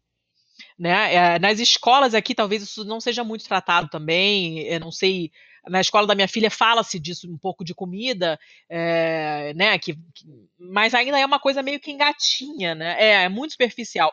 Ainda é muito superficial. É, o, o, Ministério, o Ministério, quer dizer, na realidade, todo o processo que o Conselho trazia e que o Ai, quis acabar com o Conselho, ainda bem que, ainda bem que, ainda bem que a, o Congresso voltou atrás, né? Agora só não sabemos como isso vai funcionar, mas assim, toda essa política de segurança alimentar, ter transformado a questão da alimentação escolar num programa nacional de alimentação escolar, com base nisso, na qualidade do que está se comendo, a, a, o lançamento pelo Ministério da Saúde do guia né, alimentar para os brasileiros, é, considerando o produto ultraprocessado não ser considerado mais alimento. Assim, a gente te, veio tendo alguns avanços importantes para começar a trazer essa discussão, né? Temos que reduzir o açúcar, temos que reduzir o sódio, temos que fazer reduzir esse tanto de conservantes, aditivos, essas coisas todas. Então a gente começou a dar um passo. Só que esse tipo de trabalho só funciona com políticas públicas, com é, campanhas públicas, porque as empresas nunca vão fazer nada que seja para reduzir sua venda. Uhum. Nunca a empresa vai trabalhar contra o lucro. Então esperar que você vai ter campanhas pela iniciativa privada não vai ter as campanhas para nesse sentido elas têm que vir do, do, setor público. Então aí, de novo, fica cada vez mais importante as pessoas pensarem muito bem em quem estão votando, né, em quem estão elegendo, que tipo de pensamento tem. Não adianta ficar pensando só numa coisinha ou na outra e esquecer de ver esse resto todo, porque a, você está botando muita coisa em jogo, né? Não é só ficar fazendo algumas promessas perdidas, a gente tem que pensar nisso. Qual é a base que está por trás disso? Como que trata de assuntos sérios como esses? É, eu acho que as pessoas, elas realmente, é, como a gente não tem essa educação alimentar, não faz parte da nossa cultura, essa grande preocupação com a comida que eu vejo na Europa, sabe? Tipo, é, é, é em geral as pessoas não gostam de comida industrializada. Tem, tá vindo uma geração meio merda agora, tá? Geral. Muitas, muitas crianças que eu conheço da idade da minha filha só comem um lanchinho industrializado, tá rolando uma. tá, tá, tá degradando lá também. Mas, de maneira geral, as pessoas prezam muito pelo que elas comem na, na, na Europa. As pessoas leem os rótulos e elas preferem, é, a, sei lá, a tangerina que o teu vizinho te deu de presente do que aquela comprada. E tem um crescimento. Quem é o produtor? Sim, sim. É, se é circuito curto, porque é outra coisa que a gente, que a gente aqui não considera muito, eles, que eles valorizam a questão da circulação da economia local, de você estar tá fortalecendo localmente. A coisa do quilômetro zero, que eles chamam, né? É uma coisa muito, muito martelada, assim, só aparece bastante. É, tem uma pegada ambiental nessa história do quilômetro zero, de você reduzir a pegada, pegada de, de carbono, gasto é. energético e tudo mais, mas também tem o um lado desse, de fortalecer a economia local, porque você está comprando de um produtor da sua região, esse produtor vai gastar no mercado da região, vai gastar com o médico da região, é diferente de você estar tá comprando um produto que vem de outro país, que a renda vai ficar em outro local. Então as pessoas também têm muito isso, né? De começar a fortalecer os circuitos curtos, e que é fundamental se a gente quiser pensar numa, numa questão de um mercado mais justo, né? Porque se você tem circuitos mais curtos, você pode ter um preço mais justo, você pode estabelecer melhor, diminuir intermediários, né? O, o, o recurso ser melhor repartido entre quem compra de fato, consome e quem produz, e não ficar na, nos intermediários nessa cadeia, né? Então são uma, uma série de valores sim, sim, sim. que tem que ser colocados. Tem muita coisa da sazonalidade também, né? A, Sim, o que claro. está fora de época, as pessoas não consomem é, não consomem mesmo. Ah, não é o período de morango, eu não vou procurar morango. Ah, mas tem morango do Marrocos. Foda-se, eu não quero morango do Marrocos. É isso mesmo. Porque aqui não tá na época de morango, então eu não vou comer e acabou. E isso é uma coisa que eles levam muito a sério, né? E essa coisa do. Você tinha comentado, eu tô lembrando agora de outras coisas que você falou, essa coisa das sementes e não sei o quê. A minha cunhada, é, é, o meu marido é italiano, a minha cunhada dá aula de culinária. Né, ela trabalha, ela tem um, administra um, um bed and breakfast na Toscana. Quem quiser depois o contato me peça, porque ela dá aula de culinária. Já mandei, já mandei um monte de gente para ela. É, e, ela, e ela é vegana, ela tá cheia de intolerância alimentar, que ela descobriu, ela tem doença crônica, é uma, é uma situação meio complicada. E ela leva muito, muito a sério mesmo a origem do que ela come por causa desses problemas de saúde, dessas intolerâncias e do fato dela ter virado vegana e por aí vai. É, e ela acabou se envolvendo com alguns pequenos produtores ali na zona dela que estão resgatando grãos antigos. Sim, sim. É muito legal. Que não se consomem mais, né? Porque a gente tem todo aquele, aquele problema que atualmente o mundo inteiro consome milho, soja, arroz e trigo, e acabou, né? Meia dúzia de espécies. Não tem praticamente. É. É, é muito pouca coisa, né? Mas você tem um, uma série de movimentos localizados que estão tentando resgatar sementes, grãos, é, variedades mesmo, que sempre foram tradicionais de um certo lugar e acabaram se perdendo porque houve essa massificação e todo mundo usa o mesmo, a mesma espécie de trigo, a mesma espécie de feijão e por aí vai. E aí, volta e meia, ela usa a gente meio que de cobaia. Ela chega lá e fala assim: olha aqui, essa lentilha aqui é uma lentilha que se cultivava na Idade Média, não sei o quê, e aí acharam um depósito de semente numa caverna, whatever, e ela cozinha aquela parada pra gente, porque tem alguém, um microprodutor, que voltou a plantar essa variedade de feijão, de lentilha, e ela acaba é, dando pra gente experimentar, né? E é muito interessante isso, porque quando você para para pensar na, na, na, no que a gente come, a gente vê que realmente a gente come uma variedade muito pequena.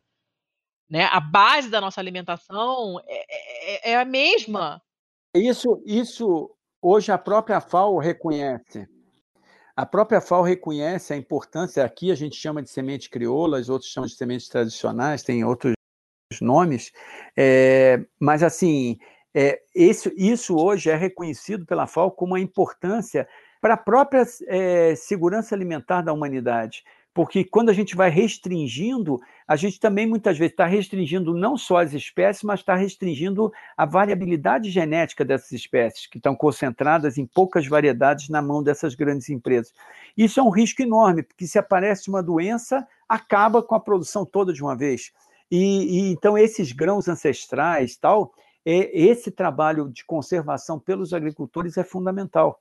É, e aí, de novo, vem a, a gente, quando a gente vê que a gastronomia está começando a descobrir a importância disso, de valorizar isso, você começa a estimular que os agricultores façam, porque muitas vezes o agricultor tinha uma semente dessas ancestrais que ele só plantava para a família dele, porque a família trazia uma coisa, né, de, de lembranças dos avós, de não sei o quê. Sim, Mas a sim. partir do momento que aquilo passa a ter mercado, ele começa a se interessar em plantar mais quantidade e tal, e aí você começa a ter mais chances daquele material ser salvo, né? Porque aí outras pessoas vão plantar também, e aí você mais pessoas vão ter aquele material genético. Então é muito importante isso, que de novo vem a história do consumidor estar consciente sobre esse papel de valorizar esses produtos, porque ao, ao valorizar esses produtos, você valoriza quem tem a possibilidade e a capacidade de produzir esses produtos.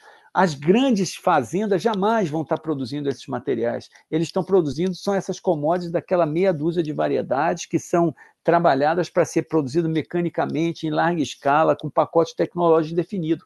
Então, quando a gente vai para essas espécies mais sutis, para essas coisas, a gente está com isso também, não só protegendo o material genético, mas garantindo a sobrevivência desse tipo de agricultor tão importante para toda a humanidade.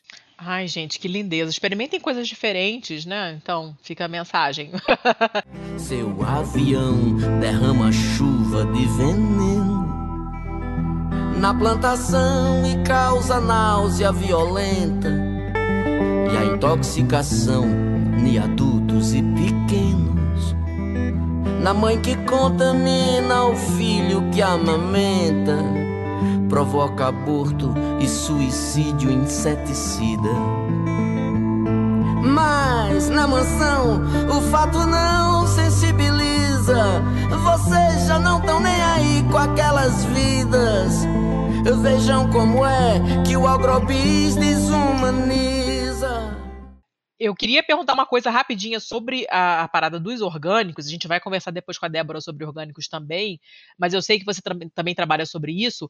As regras para definir o que é orgânico mudam de país para país, né? Não existe um entendimento global sobre o que é orgânico. Cada país tem a sua, a sua própria ideia do que é orgânico e o que não, não é orgânico. Então, até que ponto a gente consegue confiar numa coisa que está escrito orgânico na embalagem, ah, né? Ou você vai na feirinha de orgânicos, que tem aquela cenoura só tortinha e tal.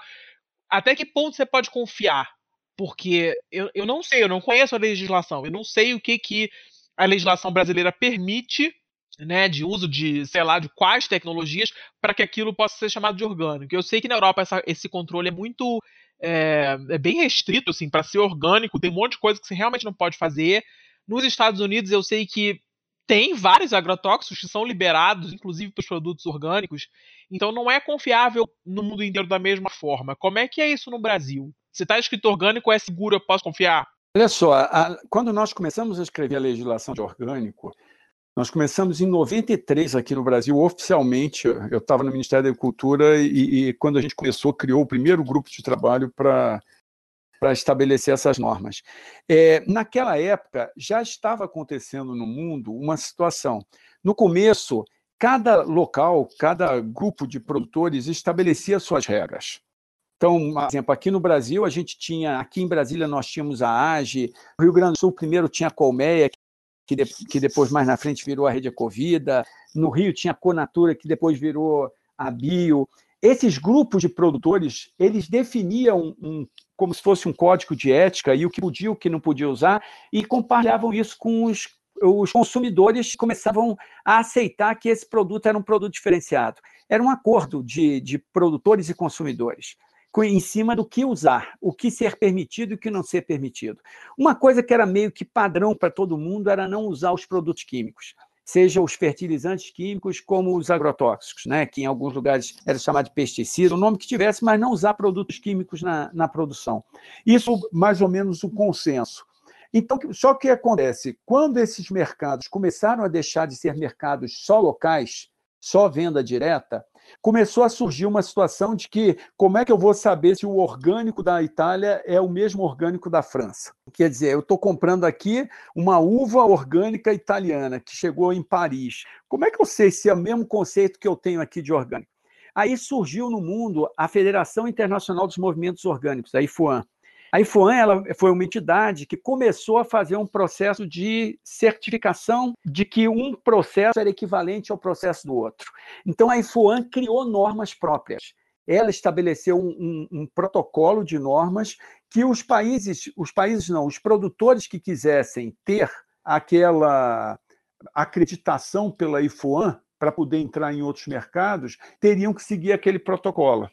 Esses protocolos da IFOAN, quando esse mercado começou a se tornar mais é, vultuoso em termos de recurso, alguns países começaram a entender que isso deveria ser controlado pelo governo essas normas, esses parâmetros, esses processos de certificação. E aí começaram a fazer legislações próprias. No caso dos Estados Unidos, as legislações, inclusive, não eram nem federais, eram legislações de estados. A Califórnia foi um dos primeiros a fazer sua, sua legislação.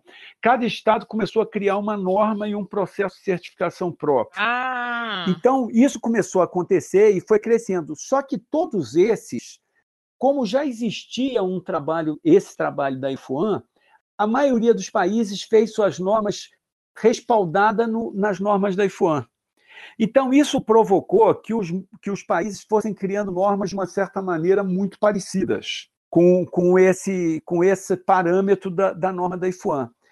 Como esse processo começou a ficar maior, ficou absorvendo um número maior de países, o Códex Alimentários, que foi uma instituição criada no âmbito da ONU a partir do momento que se cria a OMC, né, a Organização Mundial do Comércio, ela criou o Códex Alimentários para dar os parâmetros para o mercado internacional. Então, o Códex é que diz que aditivos pode usar, em que quantidade, tudo que envolve alimento é o Códex que estabelece as suas normas. Então, nós temos normas e diretrizes do Códex que servem para o mundo inteiro. Então, por exemplo, se eu tenho um produto que eu vou exportar para a Europa, se eu estou seguindo os parâmetros do, do Códex, e o outro país da Europa não pode recusar o meu produto alegando questões de risco para a saúde e tudo mais, porque eu segui as normas do Códex.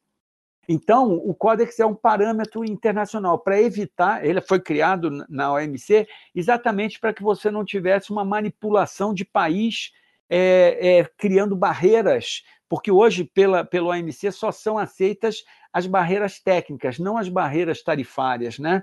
Então, é, se você tivesse tecnicamente justificativo. Então, o Códex foi para dar uma, uma, uma, um rumo para os países saberem e não ficar os Estados Unidos dizendo, mas eu acho que essa substância não pode, o outro diz, eu acho que essa pode.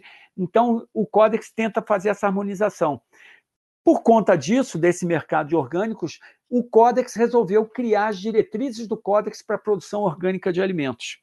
E essas diretrizes, para elas serem usadas por todos os países que fossem fazer legislação para produtos orgânicos. Quando nós, no Brasil, começamos a fazer a discussão da legislação aqui, nós já tínhamos o Códex e, e, normas de alguns países. Então, nós também seguimos as diretrizes do Códex como nosso parâmetro. Então, a legislação brasileira ela é muito é, afinada com as diretrizes do Códex. Então, se a gente for ver, no geral, tirando uma ou outra particularidade, hoje, os produtos orgânicos, na maioria dos países, eles seguem uma, uma regra muito parecida.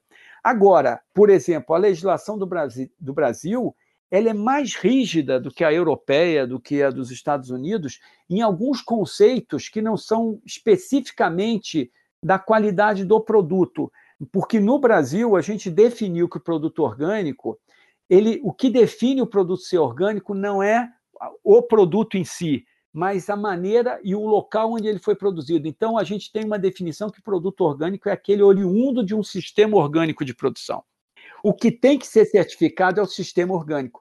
E no conceito brasileiro, para ser considerado sistema orgânico, ele tem que respeitar as questões ambientais e as questões sociais.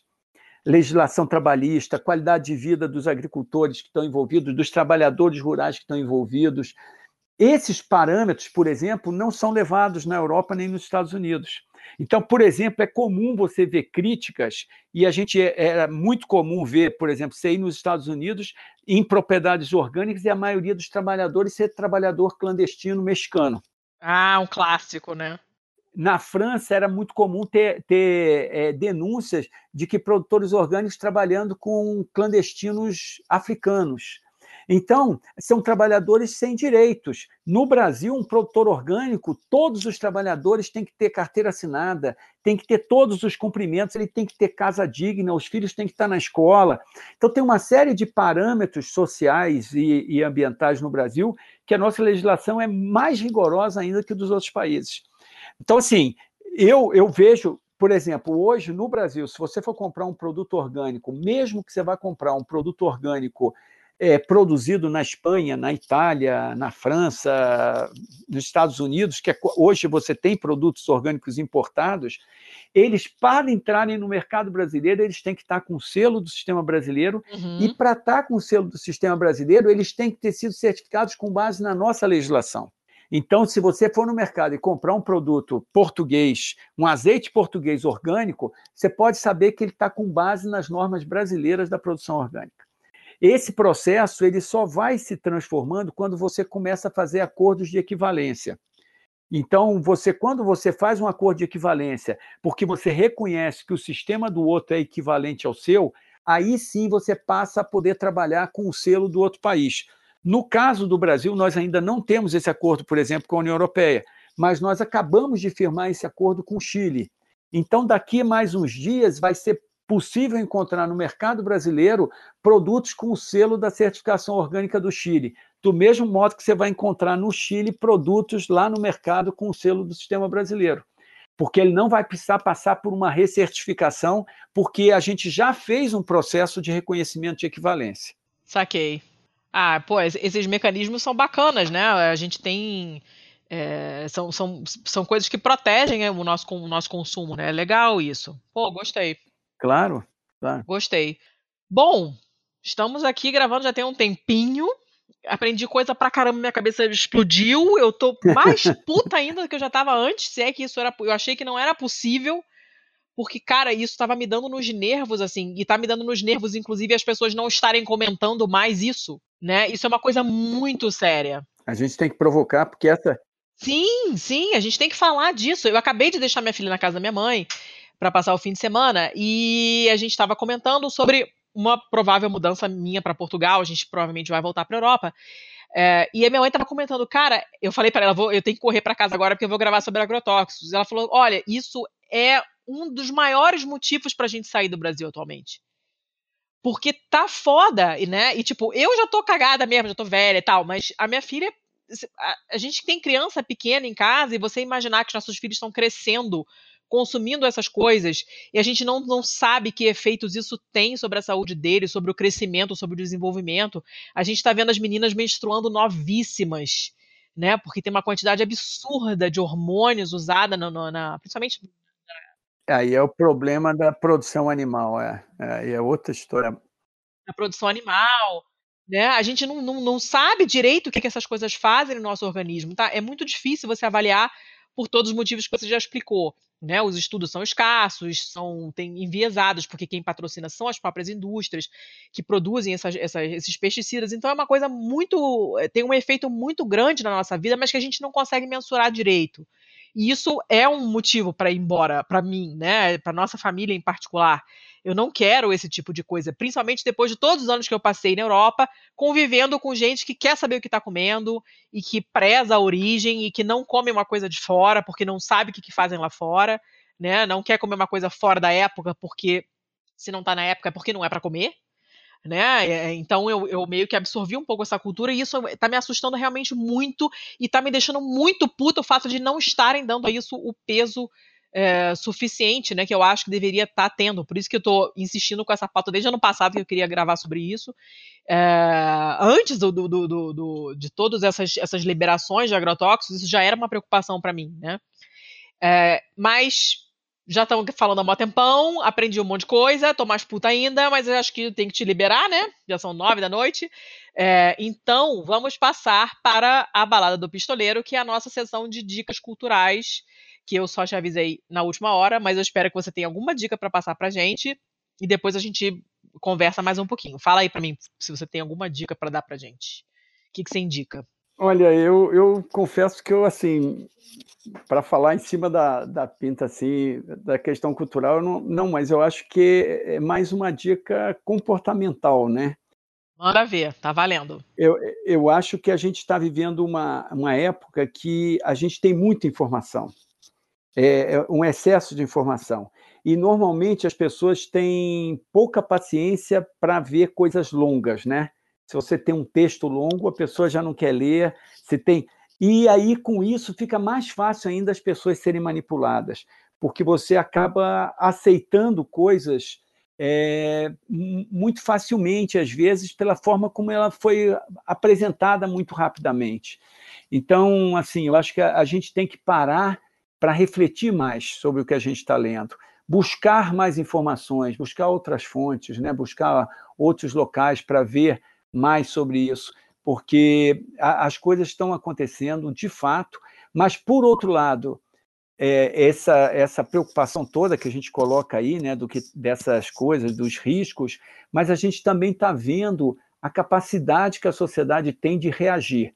Quando ela tem a informação, quando ela tem essa, essa troca né, de, de informações, de conhecimentos, ela tem uma, uma capacidade de reagir. Então, acho que a gente tem que parar e pensar mais. É, antes de, de fazer uma reação muito rápida, conta até 10, conta até 100, vamos, vamos olhar direitinho, vamos ver o que está por trás disso, né? A gente pensar no.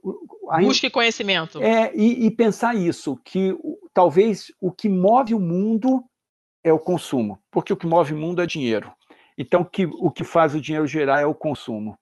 E nós somos induzidos ao consumo. Então, nós temos que entender o poder que nós temos por sermos consumidores. Todos somos em maior ou menor escala, mas todos somos consumidores. Então, nós temos um poder de mudar o mundo. Então, o nosso hábito de consumo tem que ser sempre muito refletido. Eu preciso mesmo comprar isso ou eu estou sendo induzido? Eu, sabe, fazer mais reflexões antes de comprar e pensar nisso. Eu posso estar comprando, às vezes, uma coisa mais cara, mas a quem que eu estou ajudando?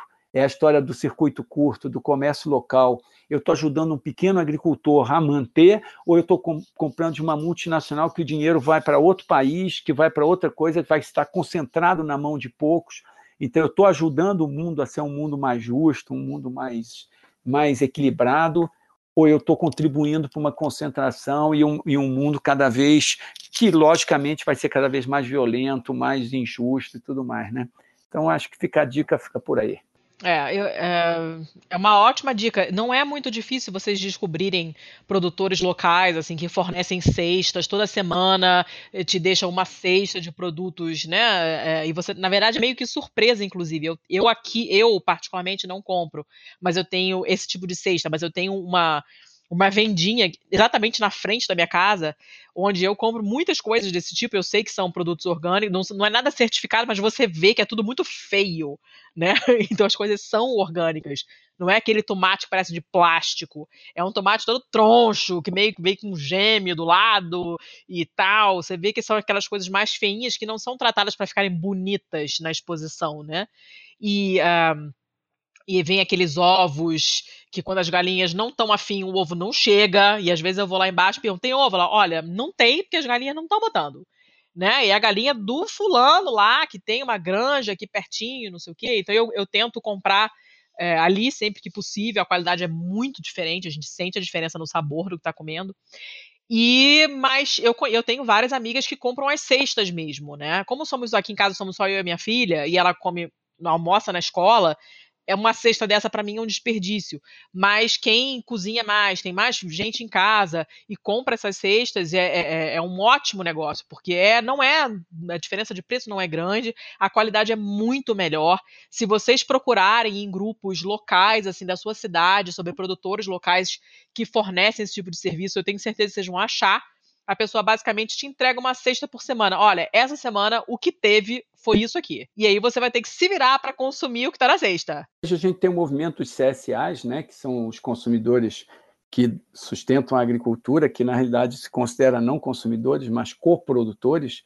É, a gente tem a CSA Brasil, quem quiser entrar aí, procurar na internet, vai encontrar. É, é um movimento muito interessante da parceria de consumidores com os produtores para de fato valorizar. E aí é por aí. É o que dá para produzir nessa época, produto da estação.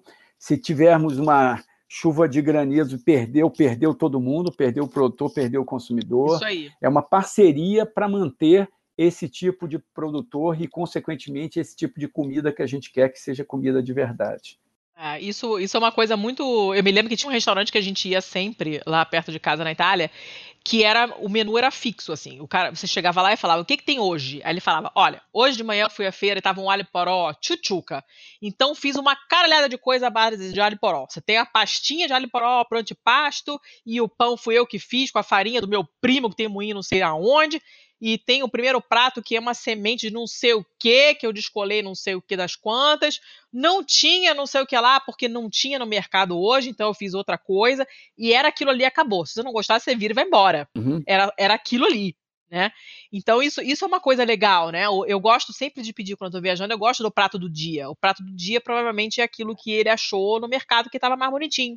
É né? Eu gosto de, de, disso. Faz, uma, faz uma, uma, esse aproveitamento do que tá bom naquele dia, do que tá bom naquela semana, é, que teve aquela chuva, que teve aquele clima.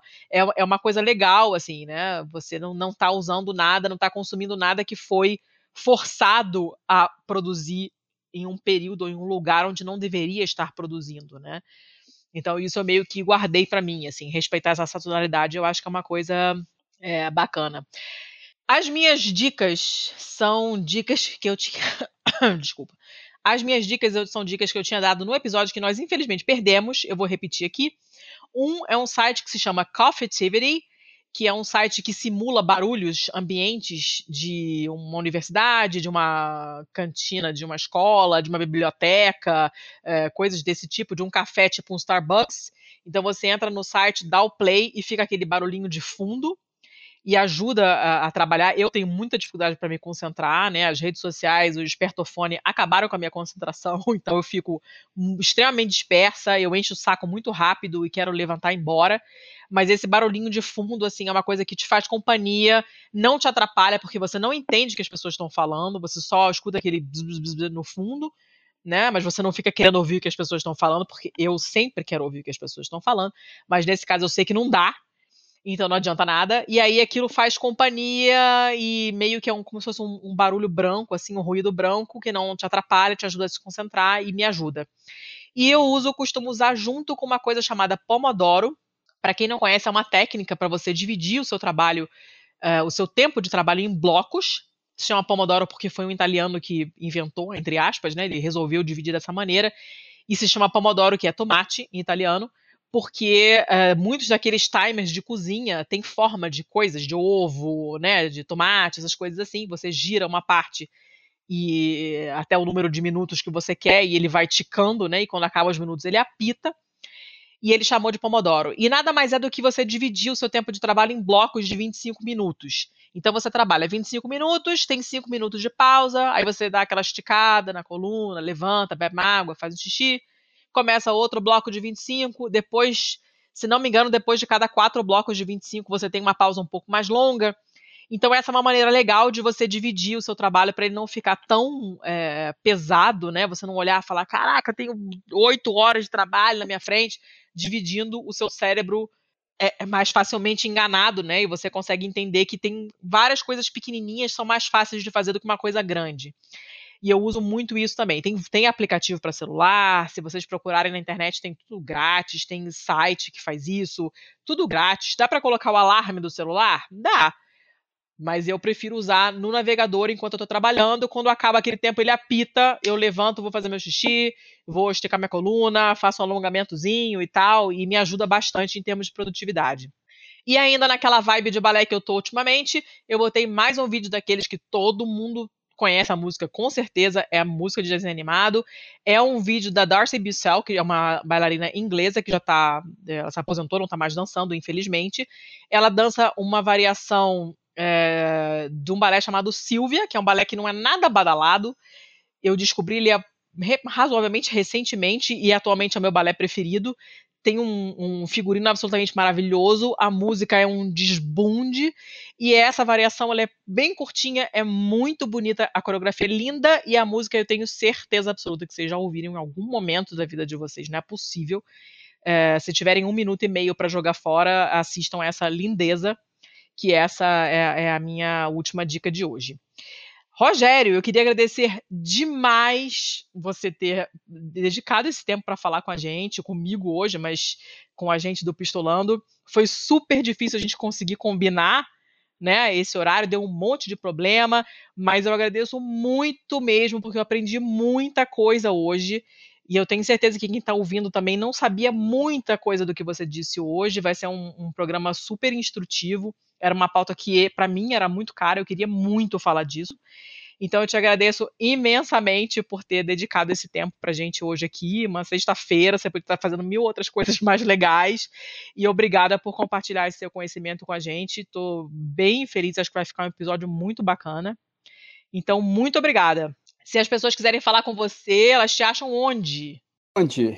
É, bom, eu tenho pela internet, assim, eu, eu tenho algumas coisas aí com a questão dos orgânicos, eu estou nessa história há muitos anos, mas é, se quiser também é, no Facebook, eu tô, de vez em quando eu estou lá também com algumas coisas, dando alguns pitacos, mas não é difícil, não é difícil de, ach, de me achar aí pelo, por esse universo do mundo orgânico, não que a gente está nisso. É, eu vou colocar o seu. Posso colocar sua, o seu perfil do Facebook, então, na postagem, assim as pessoas te encontram? Sim, sim, pode, pode. Beleza, pode, claro. eu boto lá então. E, e agradeço aí a oportunidade e, e, lembrei agora de uma dica, já que você falou. Fala aí. Não, é porque eu lembrei quando você falou agora de eu estar sexta-feira aqui conversando aqui, até essa hora podia estar fazendo outras coisas. Aí eu lembrei de um livro que eu lia há muito tempo atrás que se chama O Centésimo Macaco é, e eu, eu, recomendo que leiam. É, é, um livrinho, é muito pequenininha a história, mas eu não vou nem contar para as pessoas terem curiosidade. Mas é o que me é o que me faz assim. Independe de se tem uma pessoa ouvindo, se tem dez, se tem mil, sempre vale a pena a gente conversar as coisas que a gente acredita, porque de repente você está falando para o centésimo macaco. Aí quem tiver curiosidade vai atrás e vai descobrir por quê. Ah, meu Deus do céu, socorro. Tá bom, vou, vou, vou, vou, colocar aqui. Já fiquei, já fiquei bem curiosa. A gente, é, quando a gente começou a gravar, eu e o Thiago, pena que ele não, não conseguiu estar aqui hoje, mas a gente, desde o começo, a gente falava, a gente pensava assim, né? Cara, mesmo que tiverem duas pessoas ouvindo a gente, a gente vai falar, porque a gente é muito curioso, a gente tem muito interesse por um monte de assunto diferente e a gente acha que tem muita coisa importante que não é falada, que a mídia não dá a menor importância. Então, mesmo que tiver dois gatos pingados ouvindo, a gente vai falar, porque é importante levar nem que seja um tico de informação, se uma pessoa ouvir, já comentar com o vizinho, eu já fico, eu já vou ficar bem feliz assim. Então, é, a gente espera que nosso alcance aumente cada vez mais para a gente poder levar mais aulas, assim, que nem a que você deu hoje aqui pra gente, para mais gente possível. E depois, quando sair, eu te mando o link, te mando o feedback, o pessoal comentar, mas eu tenho certeza que o pessoal vai gostar pra caramba. Eu adorei conversar com você, então, muito, muito obrigada mesmo, de verdade. E, e valeuzaço. Valeu, foi obrigado. Foi ótimo. Foi muito bom. Então, até a próxima. Até, né? até. Um dia, se o assunto voltar, eu te penteio de novo. Ok, tranquilo. Valeu, muito um obrigado, Rogério. Boa noite para você, bom fim de semana. Falou, tchau, tchau. tchau. tchau.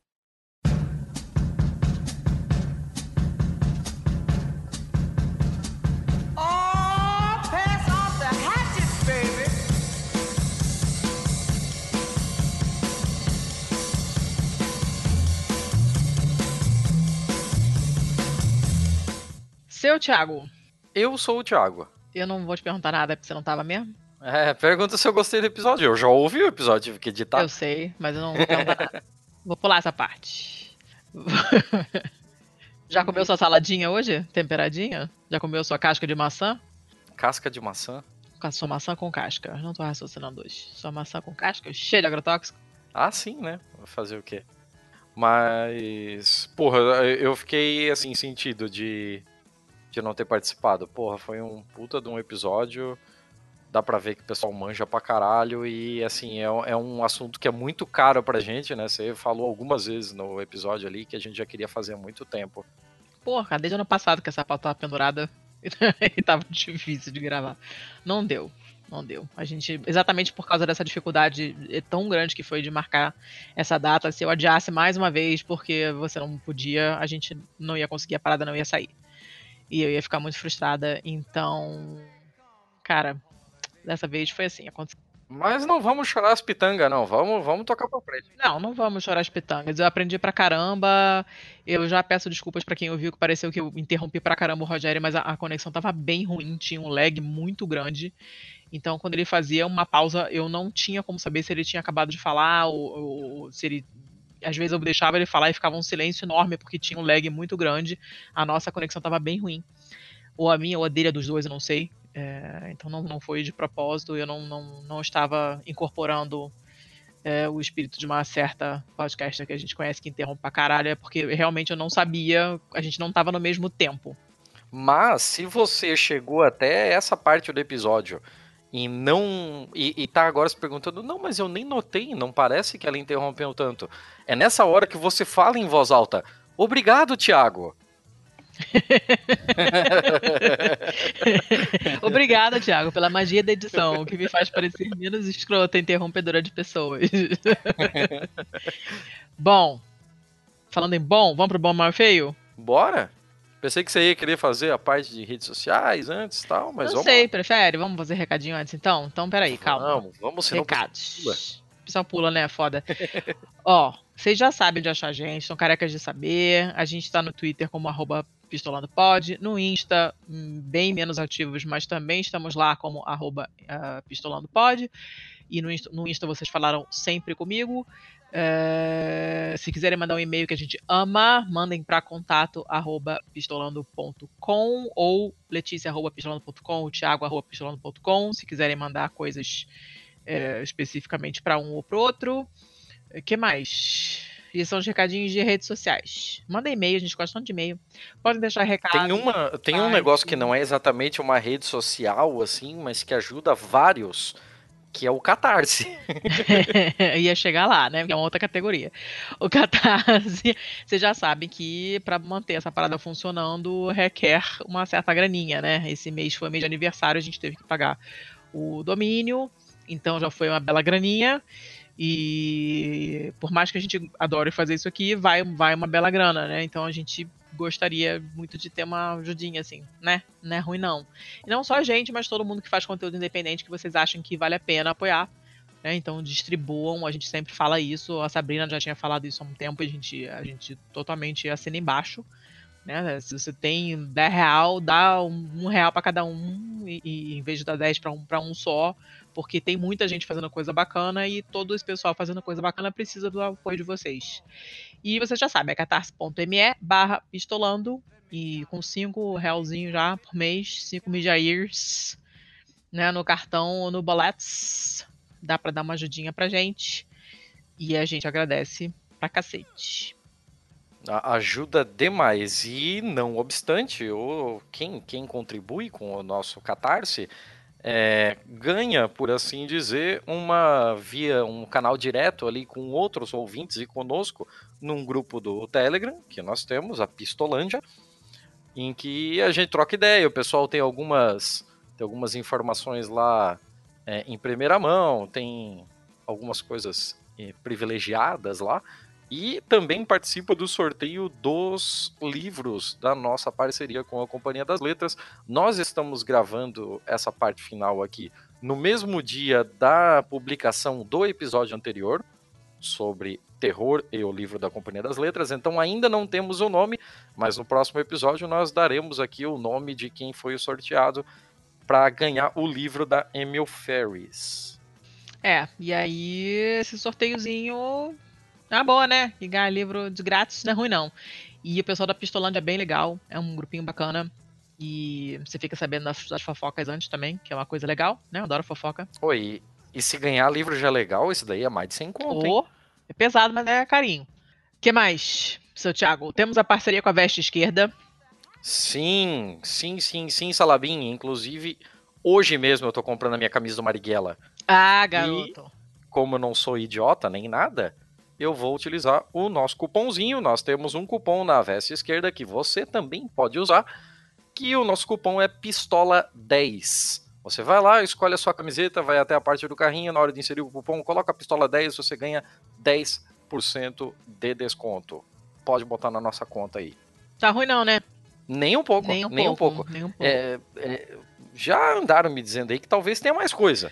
Calmas. Ó, e... ó um pouco de sacola. É... Sossega. Sei lá, eu, eu, assim, ouvindo esse episódio, eu acho que eu entrava lá no Catarse, dava cincão pra, pra ter essas paradas aí que vem aí, mas não quero dizer é, nada, o não. o, pessoal, o pessoal da Pistolândia já sabe das fafacas. É, não quero dizer nada, não. Mas é coisa boa, vocês vão gostar de saber. é coisa boa, coisa muito boa. Bom, mais alguma coisa? Não, manda não, ver, né? manda ver. Bom, mal feio. Tá, beleza. Eu vou dar as minhas notícias hoje estão meio assim. Eu, eu tô de péssimo humor hoje, na verdade. Então as minhas, minhas notícias estão refletindo o meu humor sombrio. A minha notícia boa, ela poderia bem estar no feio, mas como eu estou em modalidade sádica hoje, eu botei na notícia boa. É uma notícia do El País, do dia 1 de junho agora. É o país, o espanhol mesmo, porque a notícia é, é, se refere a uma coisa que aconteceu na Espanha. E a parada é o seguinte: uma juíza proibiu um youtuber espanhol famoso que humilhou um mendigo, proibiu esse imbecil de usar uh, YouTube durante 5 anos e pagar uma multa de 20 mil euros, que eu acho pouco, mas enfim. A parada é a seguinte: esse imbecil, né, que ainda por cima tem um nome imbecil também, é um imbecil de 21 anos, tem um canal bem popular no YouTube e ele fez um vídeo. Porque sendo um imbecil, ele acha graça em humilhar pessoas. Ele fez um vídeo. Ele, o que, que ele fez? Ele pegou biscoito tipo Oreo, negresco, né? Tirou o recheio branco de baunilha, é, substituiu por pasta de dente. Fechou o biscoito de novo e deu para um mendigo na rua comer. Cara, é. Puta que pariu, assim, eu E como é uma pessoa particularmente escrota, fez um vídeo e colocou no canal. Que tal? Cara, é, assim, eu, eu não sei nem o que dizer. Eu não sei nem o que dizer. Na boa. Né? O que, que você faz com uma pessoa dessa? Me explica. É, é foda, assim, né? A gente tenta praticar o, o ser, ser contra o punitivismo e tal. Mas, cara, eu botava esse cara para trabalhar um bom tempinho é, em algum centro de acolhimento de moradores de rua, assim, para ele ver o que essa galera passa. Porque eu acho que é esse o tipo de coisa que vai realmente educar esse cara. Não é a prisão, não é a multa, não é esse tipo de coisa. Olha. Claro que eu adoro que tenha multa. Eu, eu fico muito feliz que ele sinta no bolso. Mas eu acho que ia fazer muito bem, assim, enquanto pessoa, enquanto a pessoa dele, e enquanto sociedade, um arrombado desse vê o que esse pessoal passa. Eu vou te dizer duas coisas. Primeiro, que é, a multa foi pouca. Eu, eu, também tô nessa pegada, assim, bem antipunitivista, mas é só no, pelo dinheiro que esse pessoal sente alguma coisa. Então, quanto você mais tirar, mais aprende, né? eu não teria tirado. É, porque ele foi proibido. Ele foi, ele, o negócio foi o seguinte: a pena dele foi. Ele ganhou uma pena de sei lá quantos anos de prisão, que ele não vai. É, ele não vai cumprir porque ele não tem, não tem antecedentes criminais. Ele é réu primário. Então, ele não vai cumprir nada desse período na cadeia. E ele tem que cancelar o canal dele. Não pode abrir outra conta, outra conta. Ele não pode usar o YouTube por cinco anos. Pra minzinha, pessoalmente, isso mereceria ser banido forever. Porque se com 21 aninhos a pessoa não entendeu certas coisas, é pouco provável que aprenda no futuro. Outra coisa, você falando ah, que seria legal trabalhar num centro de acolhência. Ah, não sei se aprendeu alguma coisa, não. Porque eu tenho amigos que trabalham em hospital público, que tem paciente que não tem nem chinelo para botar no pé. E é contra a Bolsa Família. Então, não sei se isso realmente educa, sabe? Eu acho que falta uma coisa muito básica nessas pessoas. E hoje eu estou particularmente irritada com esse tipo de gente. E não sei que tipo de. de o que, que, que poderia ser feito com essas pessoas. Que tipo de trabalho você faz com uma pessoa dessa? Sabe? Uhum. Nos dias de hoje, nos anos 90, que todo mundo era escroto, ninguém sabia que existia a possibilidade de não ser escroto, não tinha internet, eu até nem digo nada, mas hoje em dia Sabe? Um cara morando na Europa, com acesso a tudo, com um não é possível que nunca tenha lido um comentário, alguém falando, cara, pega leve. Não é possível. Não é possível. Então eu já acho que é uma, é uma, uma podridão tão profunda que eu honestamente não sei se tem conserto. O cara, obviamente, o, o, o sem teto que comeu passou mal, né? Porque pasta de dente não foi feito para comer, né? É, e mesmo que não tivesse passado, é uma humilhação absurda. Né? O cara não deve ter sido a primeira vez na vida dele que o cara comeu um biscoito daquele, o cara mostra Sim, porra aí, da porra, pasta de dente. E sendo filmado, sabe? Ah, pelo amor de Deus, é o mínimo. É o mínimo. O cara é um escroto. Isso é desumano. E eu não, eu não, não tô com paciência nenhuma hoje pra esse tipo de gente. Amanhã, talvez, se você me perguntar, eu seja um pouquinho mais magnânima. Mas hoje, hoje eu não sei o que eu faria com uma pessoa dessa, sinceramente. Mas como ele se fudeu, apesar de que eu acho que se fudeu pouco, mas como ele se fudeu, eh, eu acho que botei na categoria de notícia boa, Beleza. É, tá no teu direito. né? Não, beleza, é isso aí então. O cara bota um vídeo desse, cara, sabe? Ele tinha, um, assim, 125, 124 milhões de visualizações de vídeo. Você imagina centenas de pessoas, milhões de pessoas vendo um vídeo desse, sabe? Não. Essa pessoa não pode estar produzindo conteúdo. Não pode, acabou. Não, não tem a menor condição dessa pessoa produzir conteúdo. Essa opção é merda, sabe? Não, não dá. Me deu um- uma gastura essa porra dessa notícia, olha, me deu um ódio. Pagou, ele, ele deu dinheiro pra filha do cara pra ela não denunciar, sabe? Não, não- ai, foi uma, uma série de, de merdas, uma atrás da outra. Ah, pelo amor de Deus. Para, chega, fala a tua aí que já me enchi. Isso que é a tua boa, né? Porra, É, tamo bem, hein? pois é. Já tô falando, o clima hoje tá esse aí. Lido com isso. Beleza. Se você me permite, eu vou perverter um pouquinho as coisas, porque o meu bom e o meu mal estão muito ligados um com os outros. Hum, Então eu já vou emendar os dois, beleza? claro, manda ver. É, é curioso você ter colocado essa, porque a gente nunca combina nada na questão bom, mal e feio. Não. E curiosamente a minha também fala sobre moradores de rua.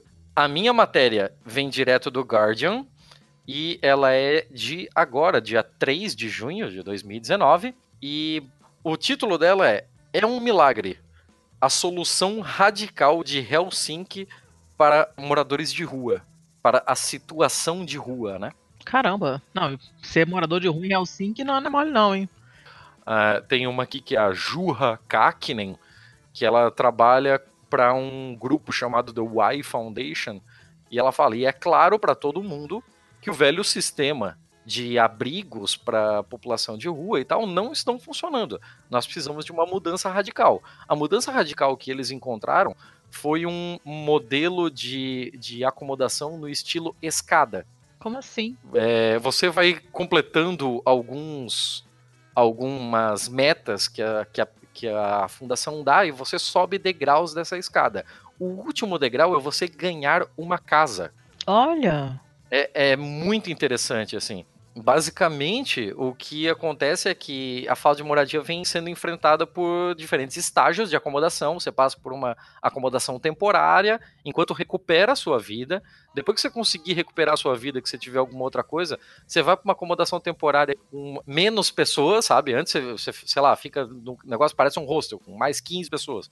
Depois vai um negócio, sei lá, você convive ali com mais quatro pessoas e naquelas quatro pessoas ali você já tem uma cozinha que é só sua, em que você tem que conviver com essas pessoas e elas têm as responsabilidades e elas tocam uma vida como uma vida, entre aspas, normal, né? A gente Uhum. sabe que esse normal é muito relativo, mas é uma vida um pouco mais caseira, você compartilha coisas com algumas coisas e depois você vai subindo escadas e até ah, ganhar um apartamento como recompensa final. Essa, eles chamam essa, essa iniciativa de Housing First. E o primeiro objetivo deles era de 2.500 novas residências. Caraca. Ela criou 3.500 desde o lançamento em, 2000 em 2008 e o número sem, de pessoas sem abrigo a longo prazo na Finlândia diminuiu mais de 35%. Então é, é muito interessante.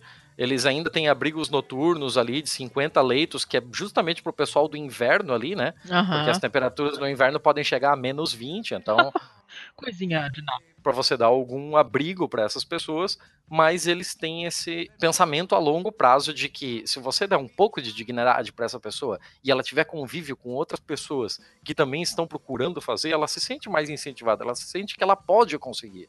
Ela precisa desse incentivo. E vem funcionando muito bem, a matéria é muito boa, é legal pra caralho, assim.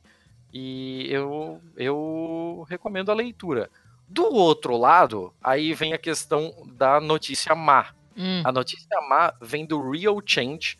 O Real Change, para quem não conhece, é uma organização, é uma ONG que existe nos Estados Unidos, específica, especializada em de moradia e de abrigos para pessoas é, sem, sem teto. E essa matéria aqui ela foi cedida, na real, por um jornalista da Reuters. O título dela é O que era então um modelo nacional, Utah agora briga contra moradores de rua, luta contra a falta de moradia para essas pessoas. É, Utah, em alguns anos atrás, é, também criou para si própria esse modelo de housing first, uhum. de você colocar as pessoas de rua em uma casa e a partir dessa casa, com acompanhamento e melhorando a vida dela até que ela possa também criar esses degraus e ganhar uma casinha para si. O programa funcionou incrivelmente bem, incrivelmente bem mesmo. Para você ter uma ideia do que eu estou falando, para a gente até colocar em, em números isso,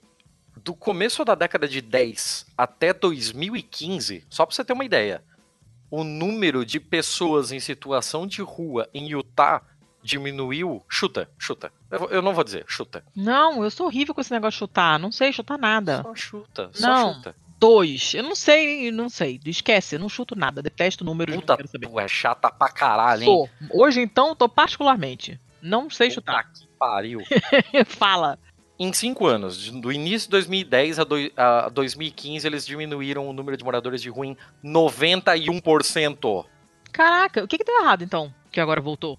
É, o que deu errado é que eles simplesmente cortaram o dinheiro dessa iniciativa. Ah, tá. E a iniciativa precisava continuar é, criando casas populares, kitnets mesmo, para colocar essas pessoas e depois elas começarem a avançar os outros degraus, né? E em 2018 é, já, já saiu o último reporte que o número de pessoas dormindo fora já dobrou de 2018 a 2016. Puta que pariu.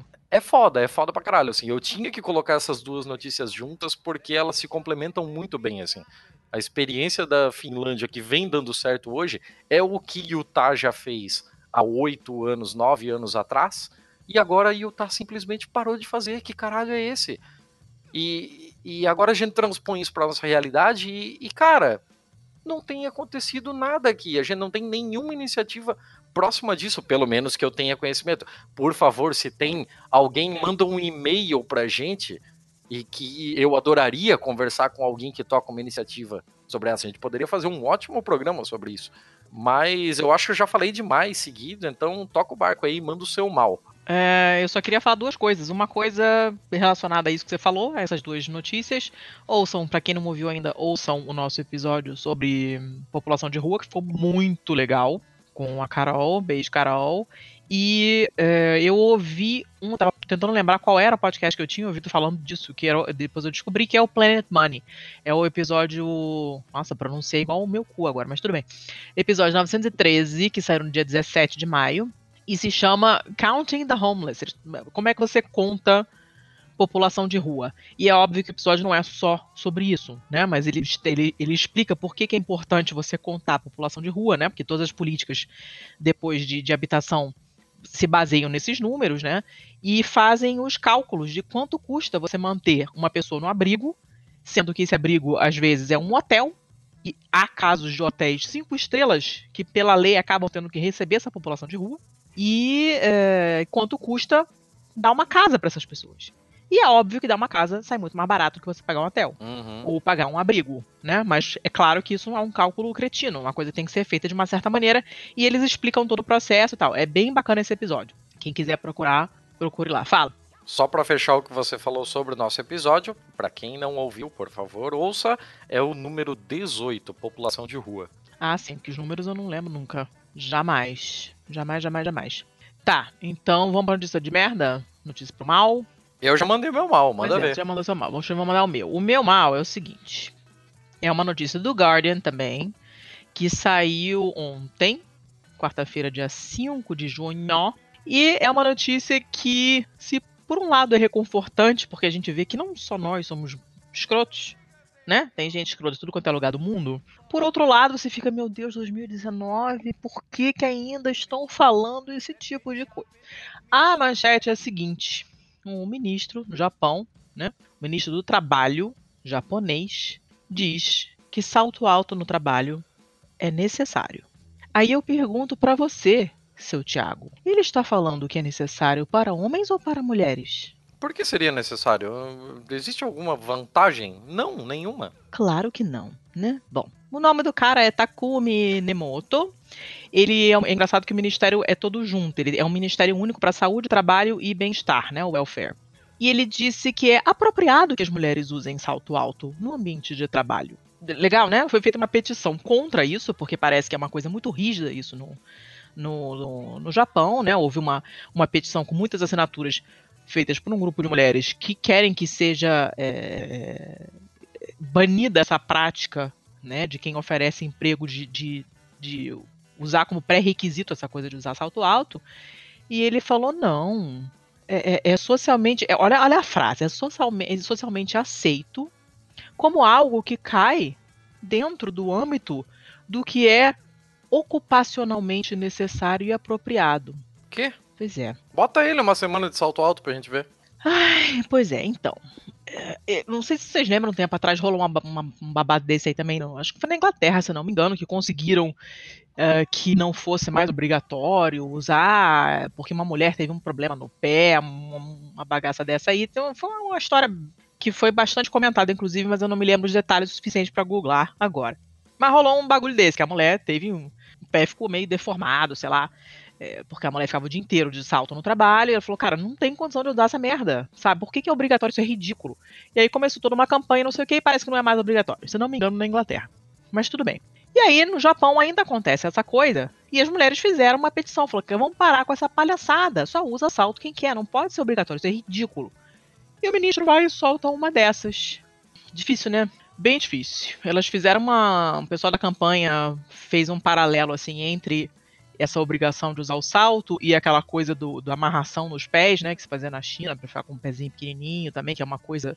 Uhum. Material de pesadelo. Cada vez que eu penso naquilo, eu tenho calafrios. E, e, cara, é complicado, né? Mas não é só lá, né? O, o último parágrafo do, do, do, artigo fala que em 2015, quer dizer, ontem, né? O diretor do Festival de Cannes pediu desculpas porque rolou todo um babado lá que muitas mulheres eram proibidas de passar pelo tapete vermelho porque não estavam salto alto. E aí sério? a Julia. É, sério, eu me lembro disso. Aí a Julia Roberts, no ano seguinte, falou: Quer saber? Vou descalça. E foda-se. E foi descalça. Divide crocs. É, aí isso, isso sim seria altamente disruptivo.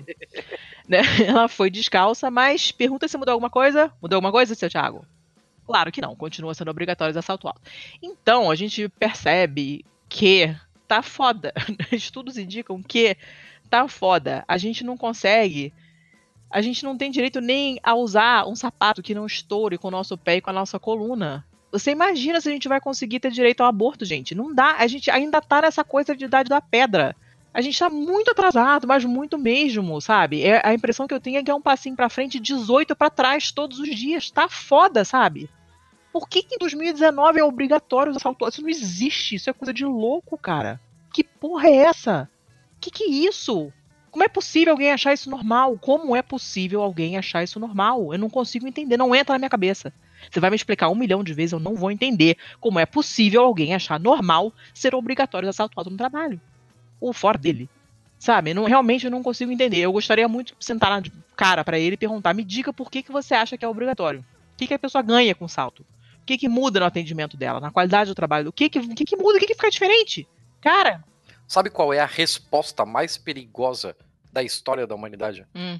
Não interessa qual é a pergunta. Hum. A resposta mais perigosa é: sempre foi assim. Esse eu já, já cansei de falar que esse deveria ser o lema da Itália, inclusive, né? Devia estar na bandeira. É incrível, assim, ó. É, é a mesma coisa da minha notícia. É por que, que é, a, a vida das pessoas em situação de rua muda tanto quando você dá para ela a, a possibilidade de, de vislumbrar que um dia ela pode voltar a ter uma, uma casa.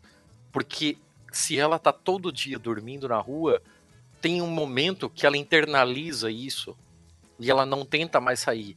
E ela internaliza isso com a porra da frase, sempre foi assim. Inércia, né, cara? Inércia é. É, a, iner a inércia foda. é foda. E, e, e, se perguntar para qualquer um, porra, mas sempre foi assim, as mulheres sempre usaram, por que esse problema agora? Vai tomar no cu. Ah, é difícil, viu? É difícil. Essa notícia me deu muita raiva. E, e, me deu raiva, mas por outro lado também é aquele negócio, né? A pessoa fica lá uma babação de ovo, né? Porque no Japão, não sei o quê, porque não sei aonde. Cara, tem essas merdas acontecendo em tudo quanto é lugar. Então não adianta ficar usando um, lugar como modelo para tudo, porque isso não existe. Todo lugar tem as suas escrotidões intrínsecas e a gente tem que pegar, se inspirar no que funciona e reclamar do que não funciona. No caso, isso é claramente uma coisa que não funciona, sabe? É, é muito complicado. A gente sabe que o Japão é um país extremamente machista para esse grupo de mulheres ter se reunido e feito essa petição imagino que deve, deve ter sido uma coisa é, difícil, né? Não é uma coisa socialmente aceita imagino eu, pelo pouco que eu conheço da, do, da, da, cultura japonesa, relatos de pessoas que já moraram lá e tal.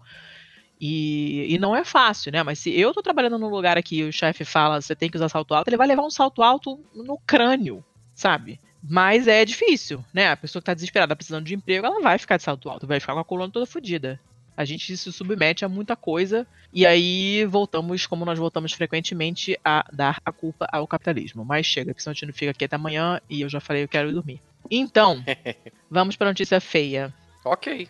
Eu começo ou você começa? Vai você primeiro.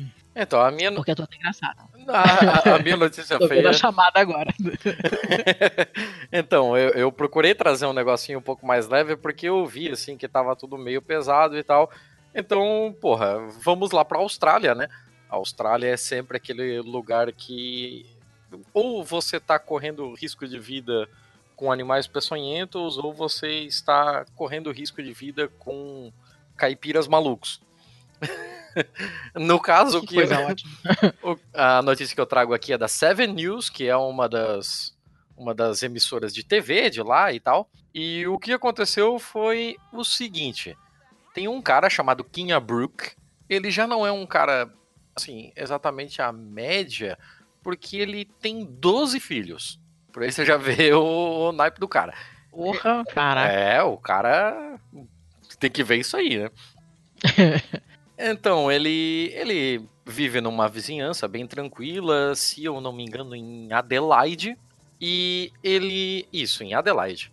E ele acordou 4 horas da manhã com um barulho bem característico e que ele com certeza estranhou porque ele mora sozinho. Hum. O barulho de o assoalho envergando pelo peso de passos. Caraca, poltergeist aí. É, aí você fica, opa, ok, ou estão invadindo a minha casa ou temos algum tipo de é, fantasma bem pesado por aqui. No caso dele era a primeira, estavam invadindo a casa dele. Ele acordou e abordou o ladrão, pegou o ladrão no flagra.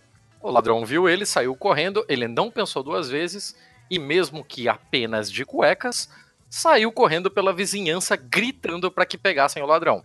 Meu Deus, que cena! É, ele, ele, é bem maluco, assim. É, eu tava ganhando dele, ele viu que ele não ia chegar muito longe, porque alguns garotos já estavam cercando a área e tal.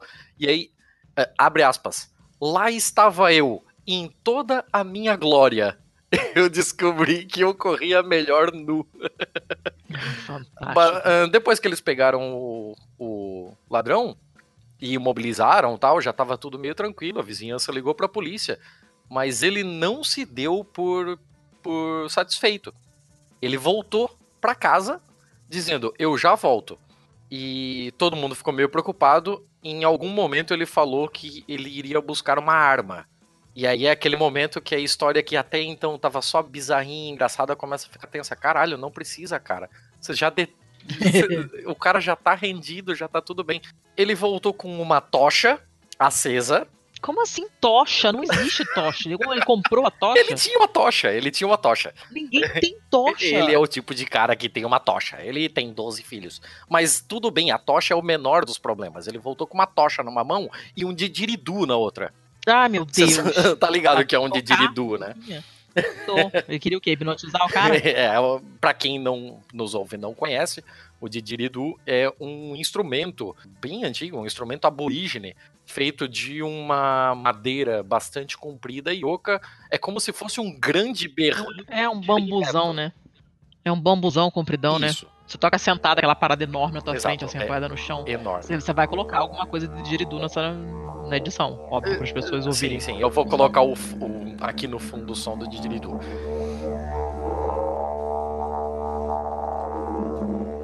Obrigado. Aí tem aqui a, a, descrição dele, né? É, uma vez que o atacante já estava, já estava seguro, ele voltou para casa e foi pegar algo para se defender. Abre aspas. Eu voltei com uma tocha e o meu didiridu. Claro. Perguntado sobre o que ele planejava fazer com o didiridu, cara, ele vai enfiar isso no rabo do cara? O que, que ele vai fazer? ele falou: Eu vou tocar algumas músicas que eu vim de uma grande família. Basicamente, ele tem uma família bem tradicional, assim, e ele achou que um jeito bem legal de esperar a polícia era basicamente quase torturando o cara com o som de um didiridu no pé do ouvido e uma tocha enquanto ele tá amarrado no chão. Meu Deus do céu. É, é, é, é assim, é, é tudo uma grande bizarrice em algum lugar no meio do deserto, rodeado de animais poçonhentos. O crocodilo Dandy tá muito orgulhoso desse cara, mas é, é só isso. Ele se, enca se encaixa bem, né, do perfil do, do australiano destramelhado, né? Caraca, que loucura. Mas, mas assim, a, história do jeito que eu contei, ela não é tão engraçada, mas, sério, vejam o vídeo que tá nesse link, é muito bom. Sim, senhor. Tá. Sua vez. Minha vez. A minha notícia feia é uma notícia da Folha de anteontem, do dia 4 de junho. Olha que manchete maravilhosa. Pé na bunda é o que mais faz brasileiros conhecerem novas músicas. né? Um cara escorneado. Quando eu era pequena. É, não, quando eu era pequena, jamais imaginar que um dia eu veria pé na bunda na manchete de um jornal. Sério, grande, como a Folha. Estou, eu achei bem divertido. O negócio é o seguinte, né? É, eu, eu não posso falar, tá? Porque eu não tenho experiência nenhuma nessas coisas, mas as pessoas, né, dor de cotovelo é uma coisa sabidamente dolorosa, desagradável.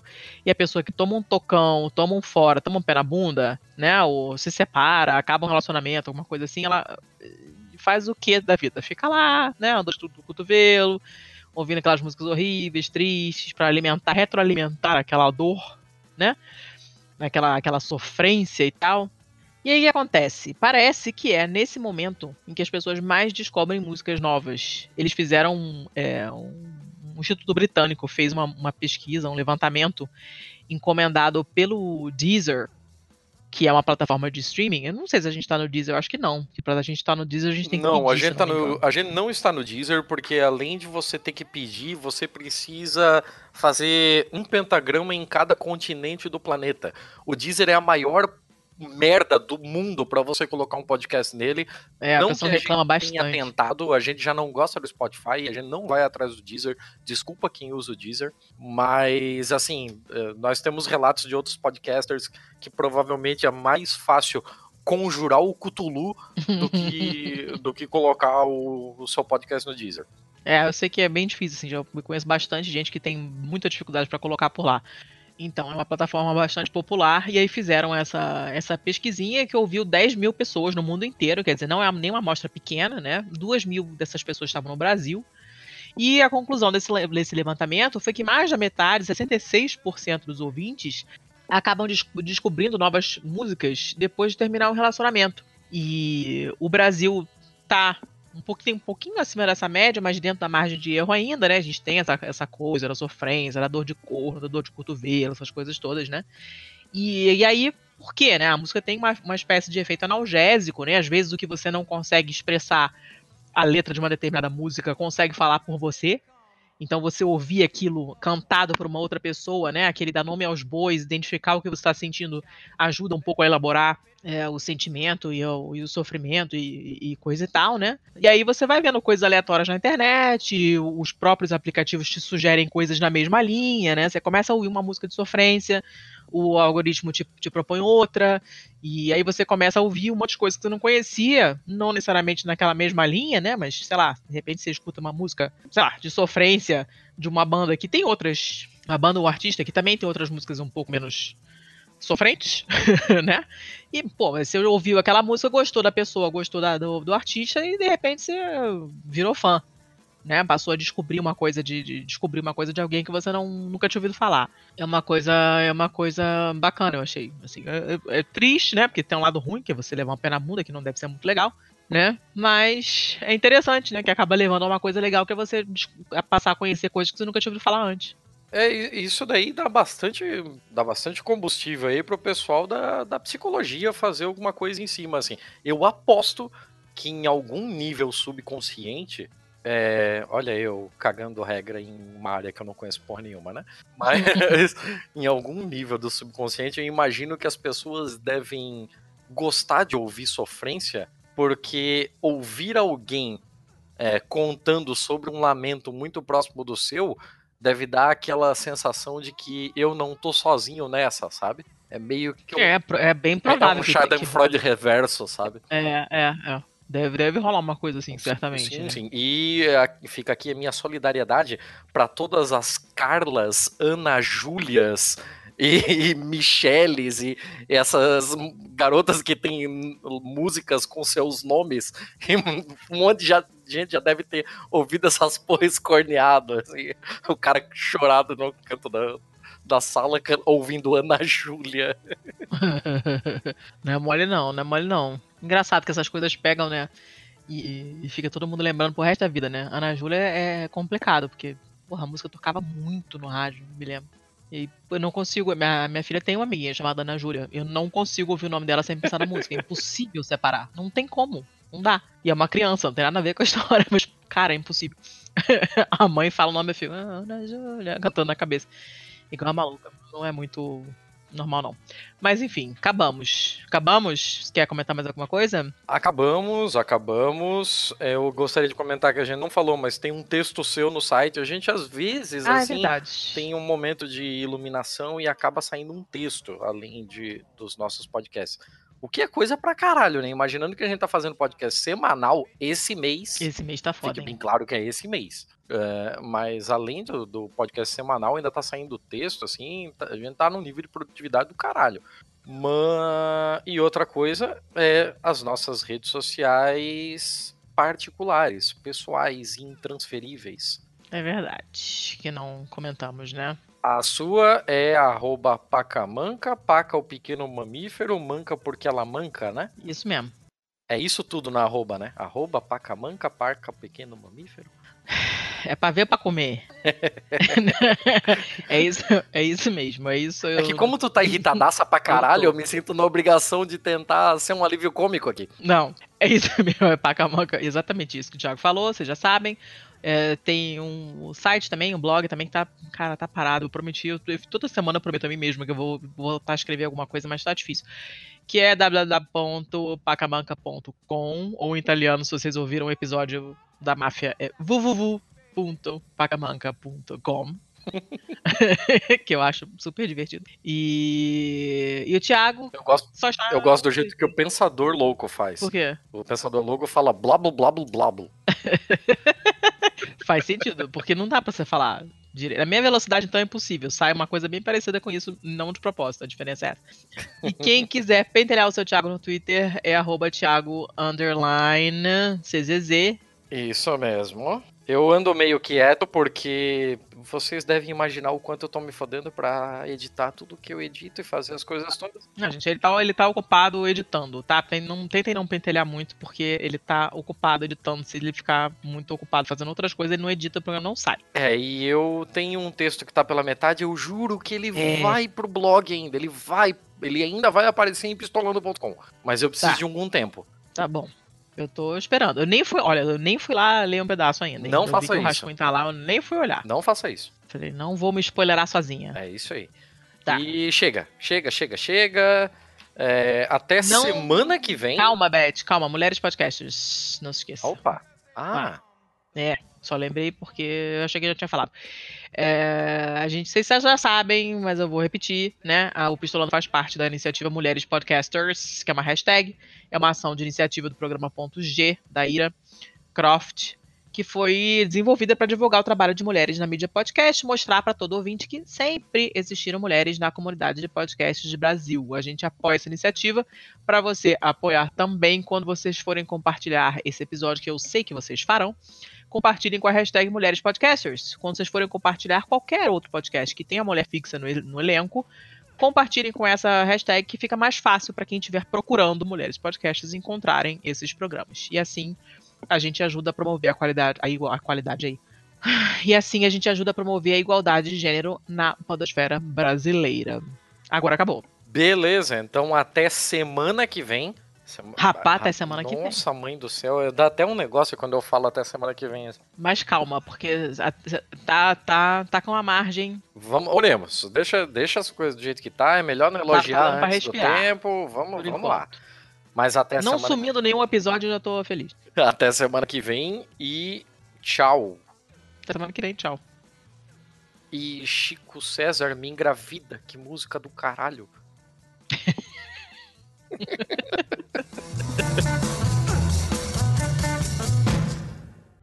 Eu vejo o campo de vocês ficar infértil. Num tempo um tanto longe, ainda mais não muito.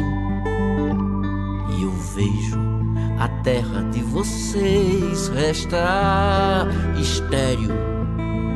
Num tempo cada vez mais perto, e lhes pergunto: o que será que os seus filhos acharão de vocês?